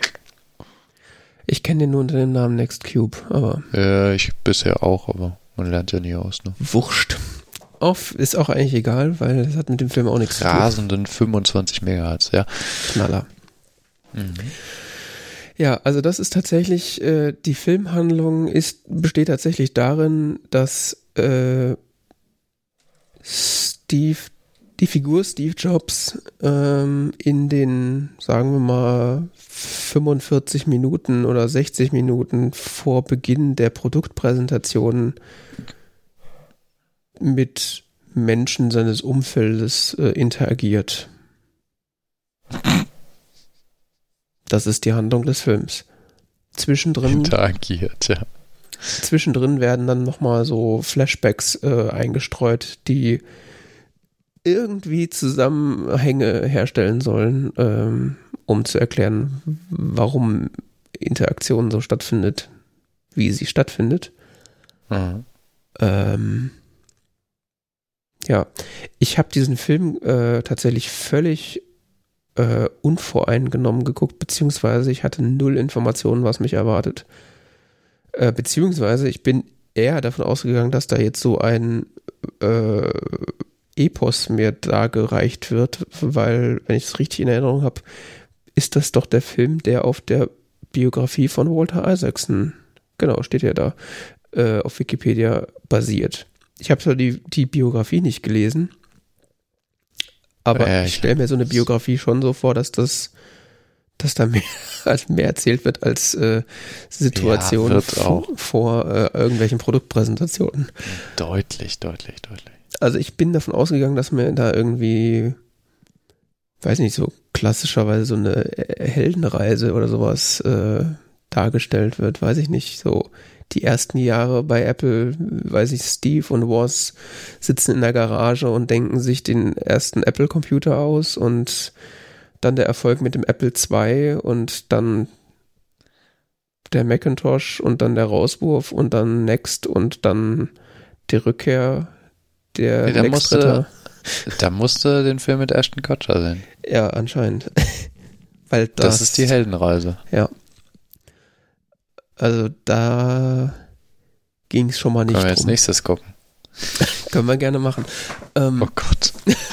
du ja, Und dann, dann kommt noch äh, der Silicon Pirates Valley Film hinterher. Ja, ja, genau. genau ähm, also ich dachte die ganze Zeit während dem Film, ja, es ist schon irgendwie cool. Also man hat, also worüber wir auch letzte Woche, äh, letzte Woche schon wieder, äh, letztes Mal gesprochen haben, ähm, oder was ich äh, äh, angerissen hatte, dass so Aaron Sorkin für seine geilen Dialoge irgendwie so bekannt ist. Mhm. Das fand ich, hat man dem Film schon angemerkt. Also ich fand die Dialoge extrem unterhaltend, äh, also nicht im Sinne von lustig, aber so im Sinne von, ich bin die ganze Zeit den Dialogen so, ich habe an den Lippen der Sprechenden gehangen, sagen wir es mal so. Also ich hatte nie das Gefühl, dass da jetzt gerade gelabert wird und ich, und ich irgendwie ähm, das so ausblende. Es war immer so zackig formuliert. Ich war immer. Echt? Ich, ich fand, ich fand gerade die, die, die Dialoge, ja, die, die, die sind natürlich äh, der Schwerpunkt des Films, weil es geht eigentlich nur um Dialoge zwischen bestimmten Kernfiguren, die halt in allesamt in verschiedenen ihren Lebensphasen auftreten. Mhm. Ähm, ist ja nicht nur Steve Jobs, der quasi immer wieder auftritt und mit Menschen interagiert, sondern es sind ja die gleichen Menschen wiederum, die um ihn herum quasi ähm, oder die, die, die auch immer wieder auftreten und wo quasi die, die Entwicklung der Beziehung, ähm, glaube ich, dargestellt werden soll oder die Nichtentwicklung der Beziehung, was mehr de facto dargestellt wird. Mhm. Äh, jetzt mal Realität mal völlig hinten angestellt, aber das ist das, was dargestellt wird. Mhm. Ähm, worauf wollte ich hinaus? Ah ja, die Dialoge. Mhm. Ähm, ich fand die teilweise ein bisschen artifiziell. Ja, das äh, ja, ja. Das ist aber. Also so ein bisschen so, sag mal, so redet doch keiner. ja, ja, nee, nee, das ist, das ist aber das, äh, das wo, wo sozusagen alle Aaron Sorkin für verehren, dass seine Dialoge, die sind nicht realistisch, aber die sind so geschrieben, dass man äh, gerne zuhört. Und auch, und auch diese, dieses, dieses Grausige von, von, von Seth Rogen da am Ende in seiner Rolle als, als Steve Wozniak. Mhm so äh, gib ihnen Anerkennung hier, the Original äh, Apple II Team. Hm. Gib ihnen Anerkennung. Das, das, war so wie, keine Ahnung, äh, Don Carlos, gewähren Sie Gedankenfreiheit. Hm. Es, es wirkte so wie, was sehen wir denn hier gerade? Ist das noch ein Film oder ist das irgendwie so ein politisches Drama? Also, ein Theaterstück. Ja. Ja, es, es hat viel von Theaterstück. Es ist, es ist auch, glaube ich, das, daran muss ich auch denken, als ich es gesehen habe. Es hat sehr viel von Theaterstück, weil du hast immer, du hast diesen sehr eingegrenzten Personenkreis. Mhm. Du hast diesen, also du hast Einheit der, der, der, der Figuren, du hast die, die Einheit der, des Ortes, du hast immer den gleichen Ort. Oder metamäßig gesehen den gleichen Ort im ja. Sinne von, im Sinne von, wir haben immer ein, ein, ein, ein, ein Theater, ein, wie sagt man denn? Ja. Ja, so ein Präsentationsraum halt. Sei es Konzertsaal oder Theater, ja. Ja, ja, genau. Welche das jetzt so genau sind, wird ja auch gar nicht so genau gesagt. Also es ist so. Ja, doch, das man, wird schon, es steht dann schon immer echt? da, aber. Okay, aber sie sehen ja auch unterschiedlich aus äh, und so, vermitteln auch jeweils dann, glaube ich, sollen auch immer so ein bisschen andere Atmosphäre vermitteln, so irgendwie die Örtlichkeit. Auf jeden Fall, du hast diese, diese, diese doch klar begrenzte Örtlichkeit im Sinne ja. von, ähm, es ist einmal dieses äh, Flint Center, dieses Opera House und dann dieses, dieses, äh, dieses Symphony Hall, Davis Symphony Hall. Mhm. Ähm, diese begrenzte Örtlichkeit, begrenzte Personen und halt eben auch sehr begrenzte Zeit. Wie du eben schon so treffend sagtest, es geht immer so um die letzte Stunde, letzte Dreiviertelstunde oder sowas vor der Präsentation. Mhm. Ja. Und überhaupt finde ich so, wie, also, also das jetzt zu dem Punkt, das hat wirklich was von Theater. Ähm, weil eben auch diese klassischen aristotelischen Einheiten da. Du meinst, weil es drei Akte sind? Ja, das auch noch. also ich habe leider äh, in meinem Studium nicht so richtig in das der Dramatik Akten aufgepasst. Kommt doch bei Aristoteles gar nicht vor, oder? Ich weiß es nicht. Ich sage ja, ich habe bei den, äh, wenn es um Dra ums Drama ging, habe ich in der Uni nicht so viel aufgepasst und auch nicht so viele ja, Seminare belegt. Darf Aber jetzt nichts sicher, Falsches sagen. Ich habe da meine Hausarbeit durchgeschaut. ich, ich bin sicher, wenn sich das äh, Theaterwissenschaftler angucken äh, oder Leute, die sich mit, Dra mit Drama auskennen, äh, die ganz, das ist hundertprozentig äh, äh, stark an solche Schemen angelegt. Wette ich drum. Aber das macht es leider nicht besser. Mhm. Also, weil. Ja, genau, macht es leider nicht besser. Also ich, ich kann mir schon vorstellen, wie da irgendjemand gesessen hat und dachte so, ey, wir machen das, man, man könnte jetzt die ganze äh, Geschichte oder die vermeintliche Geschichte von Steve Jobs erzählen und äh, so, was ihn angetrieben hat und, und äh, seine Visionen, von denen wir alle reden, ob, ob er welche gehabt hat, ist ja nochmal eine andere Sache. Aber Nein, wir suchen uns diese drei Momente in seinem Leben aus und komprimieren da eine Geschichte hinein. Äh, sein sein äh, emotionaler innerer Kampf äh, um seine Familie oder so. Aber emotionaler innerer Kampf um die Familie. Ja, keine Ahnung, was da passiert. Ich weiß es nicht. Ich glaube, ich habe eher so wahrgenommen, es geht so um dieses ähm, diese, diese, diese, diese zentrale Figur, die da so auf den Sockel gestellt wird, ne? Mhm. Ähm, Steve Jobs, die, die verfolgt irgendwie so einen Lebenstraum und, und, und da, der hat so eine krasse Vision im Kopf, so wird es im Film dargestellt, dass, dass er über alles hinweggeht. Echt? Findest du, dass das rübergekommen ist? Ich hatte die ganze Zeit eigentlich eher das Gefühl, dass der Film mir zwei Stunden lang sagen will, ja, Steve Jobs ist eigentlich ein Arschloch. Ja, genau, ja, klar. Das meine ich ja im Sinne von der Typ, der hat so, der hat so krasse Ziele, also so, so, der, der Typ hat offensichtlich seine Ziele so, so krass verfolgt, dass der über alles hinweggegangen ist. Menschliche Beziehungen, sonst was, der war einfach nur noch ein Arsch und, äh Ja, aber ich finde das, also, mir kam das die ganze Zeit so vor, dass das gar, dass gar nicht gesagt wurde, er hat irgendwie so krasse Ziele und so, so, so krasse Visionen, dass er deswegen ein Arschloch ist, sondern mhm. mir kam das die ganze Zeit so vor, ja, der Typ ist halt ein Arschloch und den interessiert nur sein Job, also Arschloch first. Ja. Äh, nee, ich glaube, was mir, was mir aufgefallen ist, so eine zentrale Stelle, wo er sagt so, ähm, irgend so ein Kram von wegen so, ja, und dann, dann werden sie mich äh, zurückholen, so quasi. Jetzt werde ich das und so, so, so, so, so ein smirky Face-Ausdruck, also smirky äh, Gesichtsausdruck im Sinne von haha und ich, ich werde sie alle spielen und so und keine Ahnung was hier und so, hier steht der große, es ist zwar erst die 80er, aber hier steht der große Plan dahinter, dass ich Steve Jobs dann in den 90ern irgendwann zu Apple zurückkehre. Ja. Als der Retter. Oh, äh, okay. Ich bin mir, also mal abgesehen davon. das meinte ich mit Vision verfolgen, so im Sinne von, und auch gleichzeitig dieses so, ähm, das gab es am Ende des Films, so quasi, ja, ich hatte ja diese Vision für äh, diese Technik, aber äh, die, die, oder für diese Art von Computing, aber die Technik hat es mir einfach nicht erlaubt. So. Ja, aber das, also das finde ich, das wird so am Rand irgendwie verhandelt dass ich nie dieses Gefühl hatte, okay, es geht eigentlich darum, dass ein Visionär seinen Traum oder seine Vision nee, verfolgt. Nee, nee, ja, ja, ja, ja, klar. Nee, nee, ich meinte nur, das, das sind so, da hängt sich der Film so ein bisschen dran auf, aber es wird nicht so richtig deutlich, ja. Das ja. hast du recht.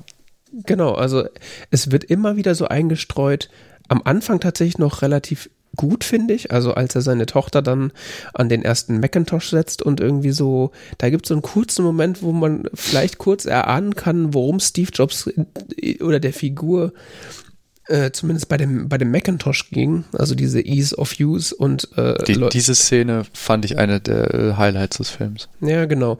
Es ist quasi Leute, die noch nie einen Computer bedient haben, plötzlich Computer bedienen können, weil der Macintosh äh, eben so nutzerfreundlich ist, dass er sich aus sich selbst heraus quasi erschließt, wie man dieses Ding benutzt. Und seine Tochter fängt dann an, MacPaint zu öffnen und ein Bild zu malen. Was ja dann auch äh, quasi der ja, so ein Schlüsselmoment ist, der am Ende wieder aufgegriffen wird, der den Film so quasi abschließen soll was auch nicht funktioniert, aber egal. Äh, und das war tatsächlich so ein Moment, wo ich so, ah, cool, das haben sie, da haben sie quasi so versucht, diese, diese Vision, die, die er dann effektiv bis zu seinem Tod oder vor allen Dingen äh, dann mit dem, mit dem iPad dann eigentlich äh, ja, erfüllt hat. Also ich finde, das, das iPad ist eigentlich so quasi der Computer, der, der ultimative Computer für Leute, die keine Computer benutzen können. Weil ja. man kann nichts kaputt, also das sagt er ja auch über den Macintosh, egal, man kann hier nichts kaputt machen, man bedient ihn einfach und äh, man kann nichts falsch machen und äh, Leute wissen, wie das Ding funktioniert. Das ist ja im Grunde die, auch die Idee von dem iPad am Ende gewesen oder hat sich auch in meinem privaten Umfeld so rausgestellt, dass Leute, die sonst keine Computer benutzen, super mit iPads klarkommen und dass eigentlich so ihre komplette Computing-Welt da, darauf abgebildet werden kann. Halt nicht bei Leuten, die wirklich Computer benutzen, aber das ist ein anderes Thema. Aber mhm. das, diese Anfangs, diese eine Szene, das, das hat so einen kurzen Moment, das war, äh, fand ich, hat man diese Vision kurz gesehen und dann war eigentlich nur Steve Jobs äh, ist äh, zwei Stunden sechs oder wie lange der Film ist, ein Arschloch zu seiner Tochter, zu seiner, äh, zu der, der, deren Mutter und zu seinen äh, Mitarbeitern. Und ja, zwar, das ist teilweise wirklich, also es ist fast grausam. Also. Ja, und auch so, also grausam, also ich kann, wenn, wenn das, also wenn man das so dargestellt hätte, dass so er oder es wurde ja versucht, dass er, dass quasi der Erfolg des Produktes und alles muss perfekt sein, über allem steht und er deswegen sich herausnimmt, zu allen scheiße zu sein. Aber es fühlt sich die ganze Zeit so an, dass er zu allen scheiße ist und zufällig noch einen Computer baut. Ja, ja, ja, genau. Ja, stimmt. Das ist total absurd. Also, ich weiß, wie gesagt, ich weiß nicht, was in dieser Biografie drin steht, aber das kann ich mir nicht vorstellen, oh, dass das so. Ich, ich habe die so sehr schnell gelesen vor vielen Jahren, aber da geht es um weitaus mehr. Viel mehr Detail. Ähm, ich weiß es nicht mehr, ich weiß auch nicht mehr, welches Bild da von Steve Jobs vermittelt wird. Deshalb will ich mich jetzt auch nicht dazu äußern, aber ähm,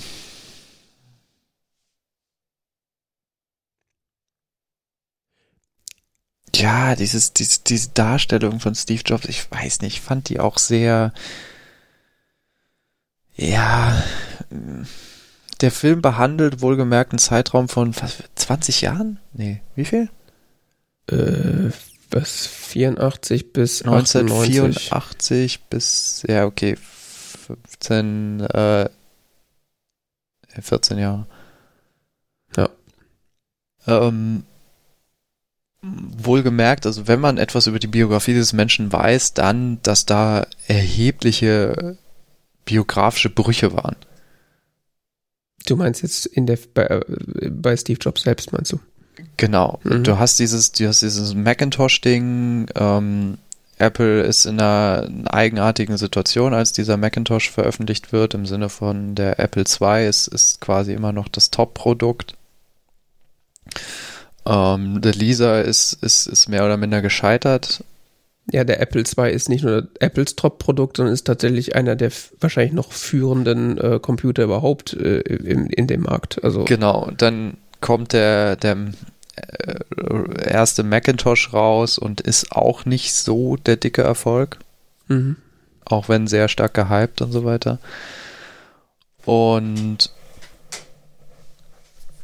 da, da passieren ja passieren ja erhebliche Dinge. Dann dieses dieses ganze Bruch von Steve Jobs mit mit Apple selber im Sinne von, dass der Scully ihn da mehr oder minder rausekelt, dann oder äh, rausschmeißt. Mhm. Ähm, die, diese, da sind ja dann Dinge passiert zwischen, ähm, er geht von Apple weg und gründet Next, beziehungsweise dann kehrt zu Apple zurück. Da sind, äh, da sind wirklich große Brüche im Leben von Steve Jobs im Sinne von, der war bei Pixar beteiligt, der hat Next gegründet, der hat mit Next mehr, etliche Jahre hat Next existiert, da wurde richtig Arbeit reingesetzt. Next war auch nicht so unglaublich unwichtig und so, also wurde im Forschungsbereich und so relativ viel eingesetzt. Wie gesagt, der ganze Pixar-Bereich fehlt und dann, ähm, er hat geheiratet, der hat eine Familie gegründet, der hat sich mit seiner Tochter versöhnt, sonst was so. Und die Figur, die mir aber in diesem Film dargestellt wird, die verändert sich ja nicht. Ja. Da verändert sich eigentlich gar nichts. Das ist irgendwie. Äh, äh, das ist dreimal die gleiche, dreimal der gleiche Mensch und, und da sind 14 Jahre in dem Leben dieses Menschen, die, die für den wirklich, also wo, wo, wie gesagt, biografische Major-Ereignisse waren. Und mhm. das, das, das spiegelt sich halt absolut nicht in, in der, in der, in der Person, in der, in, in der Figur, die da in dem Film dargestellt wird. Ja, doch, er hat drei unterschiedliche Frisuren. Ja, und er tritt im letzten so ein bisschen ruhiger auf. So, ja. Genau. Oh, ich bin jetzt alt und weise. Oh. Ich habe mir die Hörner abgestoßen. Genau. Äh, äh, aber so platt, was auch dann wiederum überhaupt nicht und zu dieser an sich sehr wie soll man es nennen, dynamischen Darstellung oder sowas passt von, von Michael Fassbender. Die, das passt doch, ich finde, das passt überhaupt nicht zusammen. So dieses am Ende so, naja, ich bin jetzt ein bisschen ruhiger und netter und so, aber irgendwie bin ich immer noch intern, bin ich immer noch der gleiche Arsch. Ja. Was irgendwie total äh, schade ist, weil Michael Fassbender, finde ich, ist schon irgendwie ein guter Schauspieler und der, ich finde, der spielt die Rolle auch gut. Also ich nehme ja, ihm das ab, dass er ein Arschloch ist. aber er stellt halt eine andere Rolle dar als die. Gut, ich kann natürlich nicht sagen, äh, so war Steve Jobs nicht, weil ich kenne Steve Jobs nicht. Ähm, aber nein, aber so rein von der ich weiß nicht, ob man das jetzt mit der Realität unbedingt gleichsetzen muss, aber im nee. Sinne von im Sinne von der der der der, der Logik im Film. Ja, ja. Das passt. Also das äh, allein schon, dass diese Brüche dargestellt werden im Sinne von von Apple raus, riesen Lebensereignis, keine Ahnung, neue Firma, sonst was und wieder zurück, 14 Jahre rum, keine Ahnung was und das ist mehr oder minder die gleiche Person. Also ja, nee, ist klar. Ja, vor allen Dingen diese ganzen Trans Transitions, die da stattfinden, die im Film teilweise gar nicht erwähnt werden. Ich frage mich auch, wie Leute, die sich mit dieser Figur außerhalb des Films nicht äh, auseinandergesetzt haben, wie die diesen Film überhaupt verstehen sollen. Also der Film macht sowieso schon keinen Sinn. Aber ja, dafür, dafür, ist es dann so, glaube ich, dieses Kammerspiel, so diese, diese Fokussierung auf die, auf die Person Steve Jobs und äh, übrigens auch äh, die, wie heißt sie, Frau Hoffmann, ne? Äh, Joanna, Joanna Hoffmann. Hoffmann ja. Mhm. Ja. Und, und äh, Andy Hertzfeld und ähm, seine Tochter. Seine Tochter, ja. Chrisanne Brennan taucht noch auf. Und Steve Wozniak. Mhm. Und John Scully. Ja.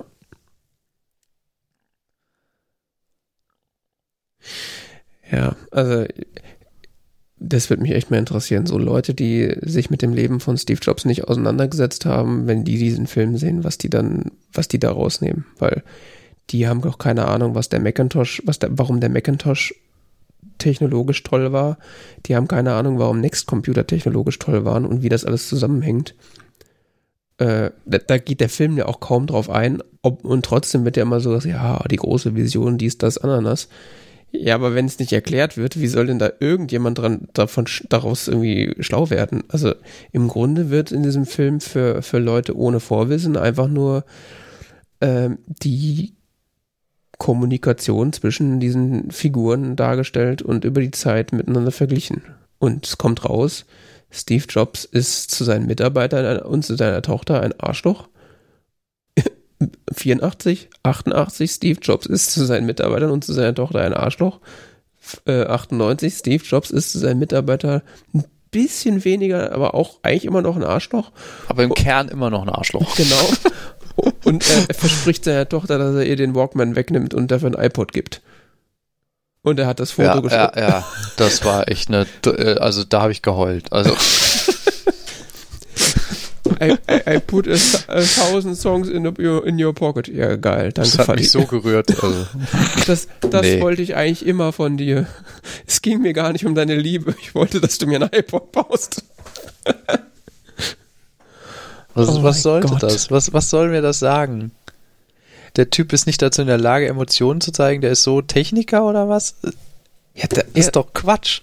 Ja, das habe ich das auch. Passt doch nicht zu der Darstellung der Figur vorher. Nee. Ich habe die ganze Zeit auch versucht zu überlegen, was mir der Film eigentlich sagen will. Und äh, ich glaube, man hat da irgendwie versucht, durch dieses, dass er am Ende mit seiner Tochter irgendwie nicht redet, als wäre sie ein Vollidiot, äh, und ihr so wie mit fast allen anderen. Genau und und und sagt so nee komm ich bezahle ich äh, Harvard das bezahle ich dir da doch schon. Also das war jetzt nicht so ernst gemeint dass als ich dich da angeschrien habe mm, ja und, ja. und, und ich erkläre dir und ich äh, gebe dir Informationen über eine, Produkte die noch nicht released sind dass das so quasi mm. seine Art ist zu zeigen hey so kacke bist du gar nicht. Keine Ahnung. Super. Das so ist der, kacke bist du gar nicht ja, das ist zumindest das, was rüberkommt. Also ich, ich glaube, das ist so der, der Versuch ist quasi so zu zeigen, dass er, dass er später dann so ein bisschen netter geworden ist, in großen Anführungszeichen, und sich mit seiner Tochter versöhnt hat. Das so, oder das wird so angedeutet, dass es ab da bergauf gehen könnte in deren Beziehung, aber es wird halt null gezeigt. Ja. ja. Also das war echt Äh, also als ich mir den, den Film, als der Film, also erstmal war ich auch komplett verwirrt, als plötzlich die Credits dann gelaufen sind, weil ich das so, äh, wer? Wie der ist jetzt fertig? Ich war schon ein bisschen erleichtert. Nee, also auf so eine Art unterhalten war ich tatsächlich ja die ganze Zeit. Also ich, der Film kam mir jetzt auch nicht, also der ist jetzt nicht kurz, der Film mit seinen zwei Stunden. Er kam jetzt auch nicht zu lang vor. Im Gegenteil, ich hätte das jetzt eigentlich, ich hatte jetzt eigentlich erwartet, dass jetzt irgendwas passiert. So, jetzt wird irgendwie, kommt eine Charakterentwicklung irgendwie noch in Gange, aber irgendwie nicht. Es wird nur so mhm. ganz kurz angedeutet, dass vielleicht sich irgendwas verändern könnte, aber. Und es ist auch irgendwie so ein ganz komischer Fokus. Also, ja, es interessiert vielleicht was Steve Jobs so für ein Mensch war. Aber das interessiert auf der einen Seite auch keine Sau.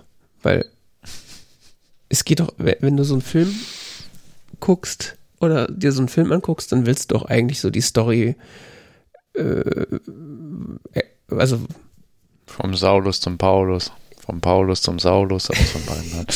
ja, keine Ahnung.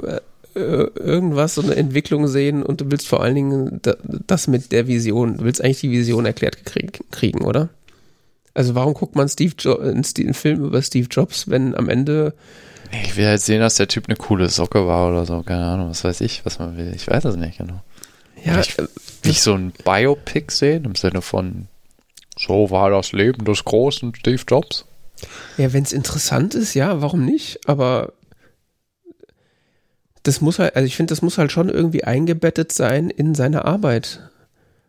Und das war es halt einfach nicht. Es wurde halt irgendwie ah. erwähnt, dass er so Visionen hat, äh, aber nicht zum Arzt geht. hat Visionen. Und äh, die werden nicht erklärt, im Gegenteil. Und dann werden so drei Produkte angerissen. Und je, vor allem das Allerschlimmste ist ja, jedes Mal, wenn dann im Film so eine Produktpräsentation losgeht, ich da so, ja, jetzt endlich, jetzt sehe ich die Magic, dann kommt ein Cut und es sind wieder zehn Jahre vergangen. Ja, ja, ja. Ich da so, hallo, das, das hätte jetzt der gute Moment sein können im Film. So, man hätte das ja auch machen, also so irgendwie so eine, so eine Balance finden können, so Steve Jobs das Arschloch und Steve Jobs der Visionär dass man dann wenigstens irgendwie so eine Art, äh, auch wenn es auch eine komische Balance ist, aber wegen so irgendwas da, da, daraus zieht. Hm. Weil so weiß man nicht, was hat er eigentlich gemacht? Also das weiß man wirklich nicht. Was hat der Typ gemacht? Also ich weiß das privat, so, weil ich mich dafür privat. Also ich bilde mir ein, so zu, zu wissen, was äh, oder was äh, Apple in den Jahren angetrieben hat und was die, was die Vision war. Das, da reden sie auch ohne Punkt und Komma drüber. Aber ah. das kommt im Film nicht rüber. Also nicht mal im Ansatz. Ja, ja, nö, ich weiß es nicht, keine Ahnung. Apple so wirklich spielt keine große Rolle, also, oder? Und ja, oder was, was diesen Macintosh ausmacht, ja, bis auf die Szene mit der Tochter und oder auch Next den, ist auch sowieso, so. geht es eigentlich nur darum, was der für eine Form hat, glaube ich. Ja, und dass er kein Betriebssystem hat. Ja, ja, genau. Wo ich mir auch denke, ist also, hä? Das stimmt, das stimmt doch auch vorne und hinten nicht, davon abgesehen, jetzt, auch wenn man es nicht mit der Realität vergleichen will, aber. Das weiß ich jetzt nicht, was da zum Zeitpunkt der Veröffentlichung Sachstand war. Es wird ja im Film so dargestellt, als hätte er, also würde er quasi so diesem einen Pressetyp da off the record sagen, ja, ich habe gar kein Betriebssystem. Ja. Aber ich weiß nicht, ob das nur ein Trick sein soll, um irgendwelche andere Sachen in Gang zu bringen. Weil das wird ja auch die ganze Zeit so dargestellt, als hätte er sich das total ausgerechnet. So, ja, ich mache jetzt hier bei Next, mache ich das richtig geile Betriebssystem. Und da muss Apple mich wieder kaufen, weil die haben schon seit Jahren keine Innovationen mehr betrieben. Hm. Ja, das war bestimmt sein, sein Ziel, klar. Also ich, ich weiß nicht, ob das tatsächlich irgendjemand mal, ob er das irgendwann mal gesagt hat, aber das macht überhaupt keinen Sinn. Vor allem ist auch so, so ein Longshot, wenn man bedenkt, dass, dass Apple ja fast BOS gekauft hätte. so, was wäre denn passiert, wenn, wenn Next äh, erfolgreich gewesen wäre langfristig? Ein Scheißdreck hätte Apple die dann gekauft. Also das ist irgendwie, weiß ich nicht. Und auch diese Rück, also diese paar Rückblenden, die es da gibt, die erklären einfach mal gar nichts. Also da gibt es irgendwie so diese, diese Rückblende, wo er da mit, mit Wozniak in der Garage sitzt und sich darüber über Steckplätze streitet. Und ich denke so, aha, okay. Stimmt, das ist immer das Ganze. Das, das, völlig absurd. Weil da wird dann auch die ganze Zeit auf so technische Details eingegangen, die keine Sau interessiert und auch eigentlich gar nichts zur Sache tun. Also ja, da gibt's irgendwie, dass, dass, dass Wozniak schon eher so immer der Hacker war und äh, der erste Apple-Computer war ja auch eher so für den, war ja so ein Bausatz eigentlich für so Homecomputing, für den Homecomputing-Markt. Mhm. Und dass da Wozniak aus der Ecke eher kommt und Jobs eigentlich eher so Produkte machen wollte. Mhm. Aber das wird irgendwie auch nicht so richtig klar. Sehr komischer Film. Ich hatte dann noch die IMDB-Bewertung äh, gesehen, kurz bevor ich den geguckt habe, und der hat irgendwie sechs oder sowas oder irgendwas extrem Niedriges. Ich dachte so, wow, was ist das für ein Schrottfilm? Aber jetzt verstehe ich es ehrlich gesagt. Also auch wenn der Film mich äh, auf eine gewisse Weise unterhalten hat, lustigerweise, äh, keine Ahnung. Das ist irgendwie. What the fuck? Was soll das?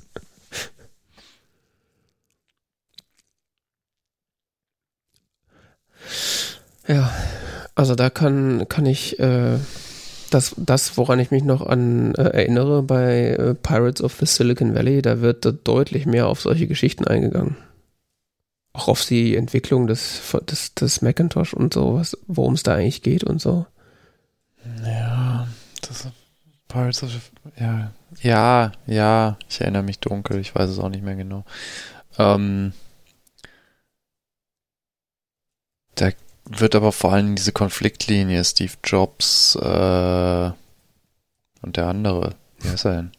Der 5G, Bill Gates. Der 5G-Chip-Typ. Ja, ja, genau.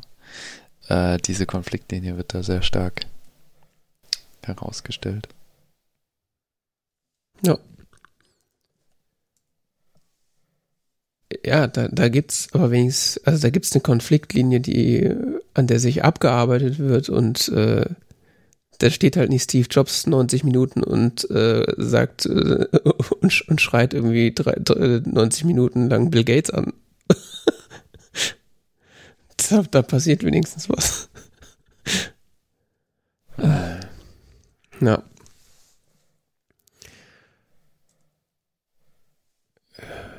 Den wollte ich nochmal sehen im Film.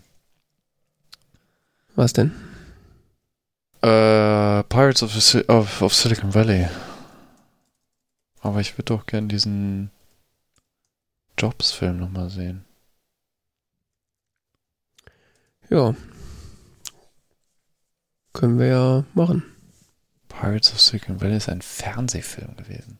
Ja, ja, so sieht er aus. Also, ka- so, das, woran ich mich erinnere, ist das so kameramäßig, äh, ist das schon nicht so glanzvoll. Hm. Aber, ja. Ja, wollen wir den für nächstes Mal gucken, einen von denen? Ja. Ja, ich würde gerne diesen Jobs-Film nochmal sehen. Ja, dann, Also jetzt auch so, gerade so im direkten Vergleich finde ich irgendwie spannend. mhm.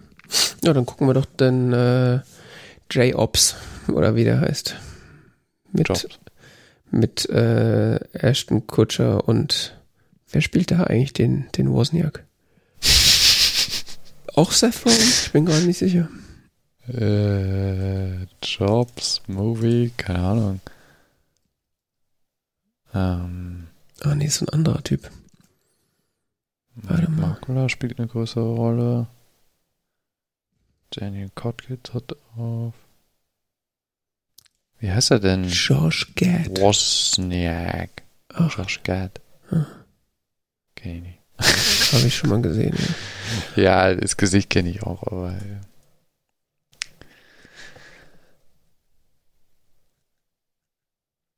Ich weiß nicht.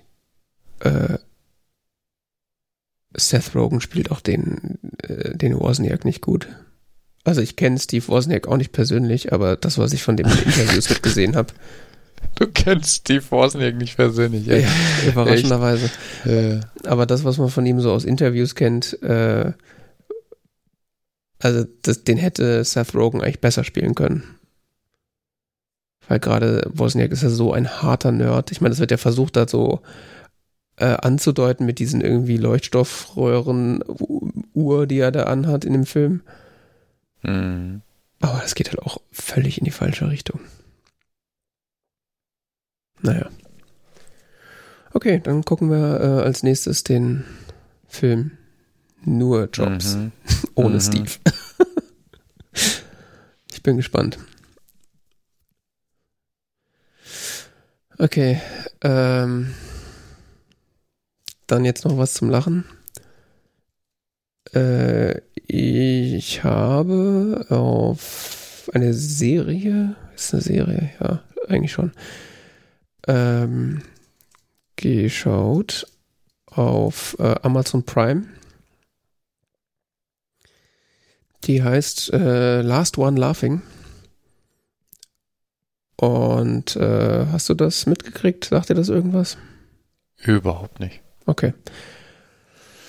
Äh, Last One Laughing ist eigentlich so ein Fernsehshow-Format. Also es ist keine fiktionale Serie oder irgendwas. Es ist eigentlich ein Fernsehshow-Format, äh, in der ähm, eine Handvoll oder ein paar mehr ähm, Comedians eingeladen sind, äh, die äh, sechs Stunden lang in einen Raum gesperrt werden, in Anführungszeichen, und ähm, dort sich gegenseitig zum Lachen bringen müssen, aber nicht lachen dürfen. Also da sind so Leute dabei wie äh, Anke Engelke, Caroline Kebekus, Thorsten Sträter, Kurt Krömer, Mirko Nonchev, Wiegald Boning und äh, Rick Cavanian.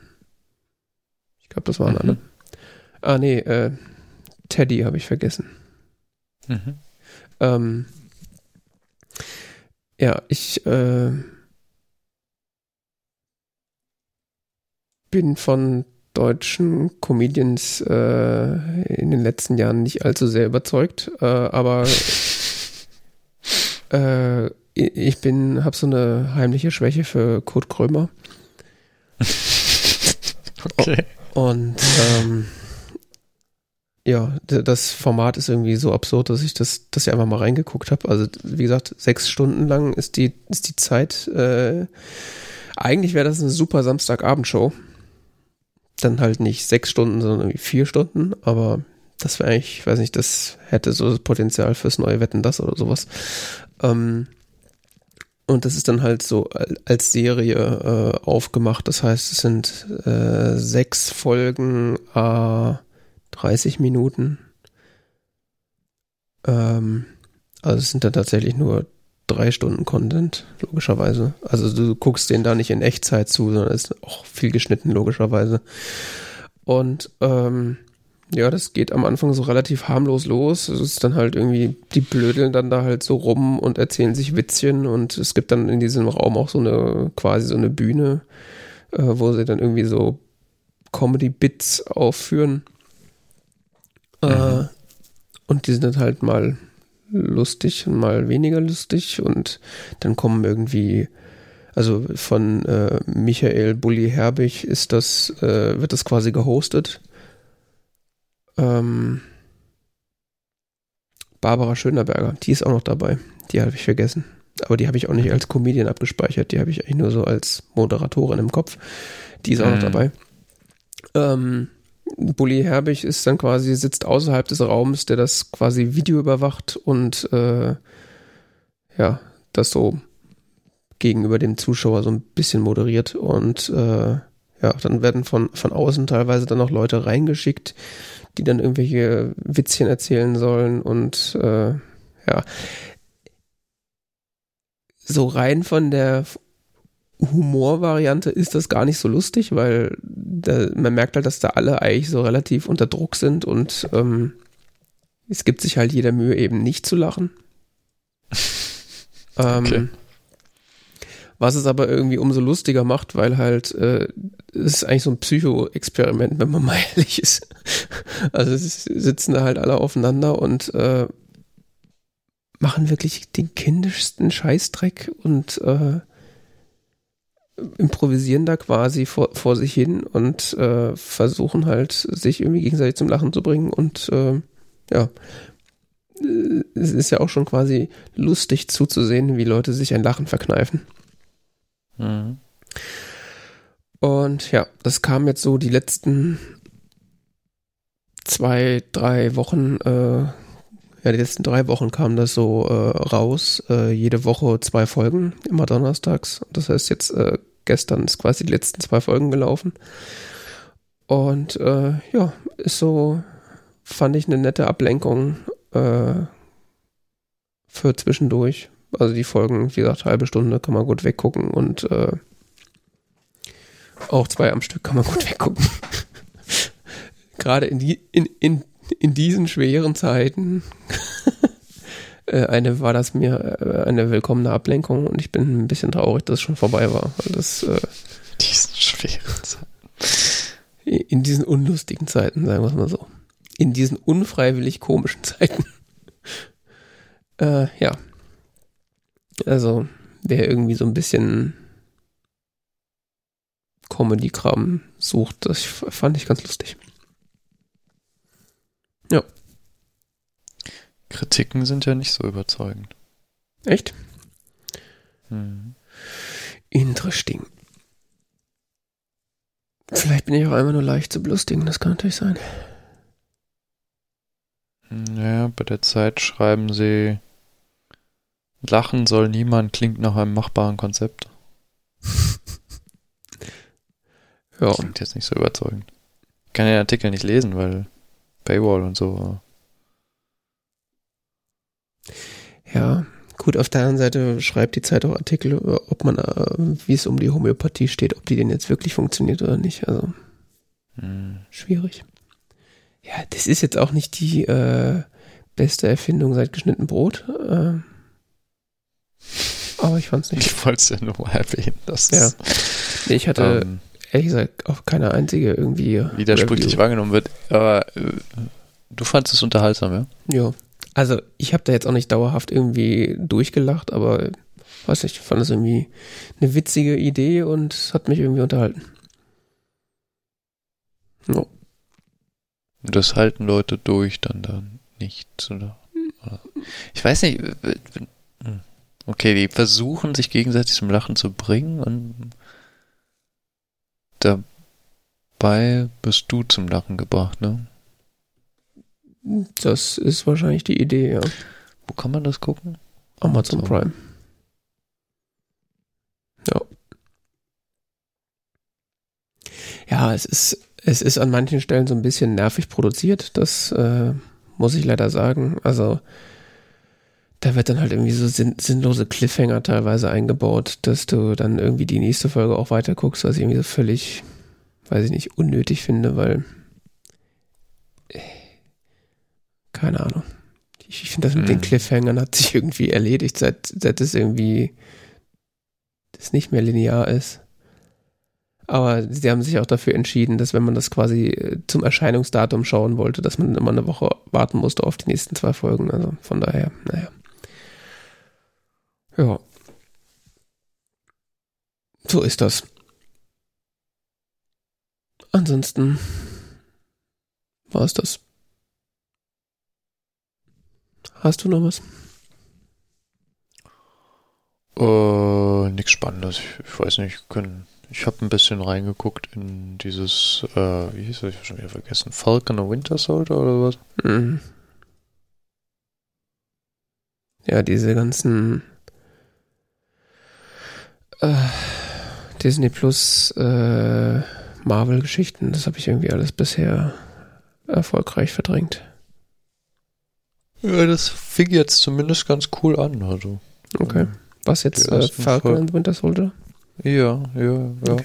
Fand das jetzt ganz. Was meinst du mit Disney Plus jetzt? Naja, da gab es ja auch noch. Was gab's denn noch? WandaVision gab es ja jetzt irgendwie vor ein paar Monaten. Ah, oder hast du auch nicht gesehen? Nee.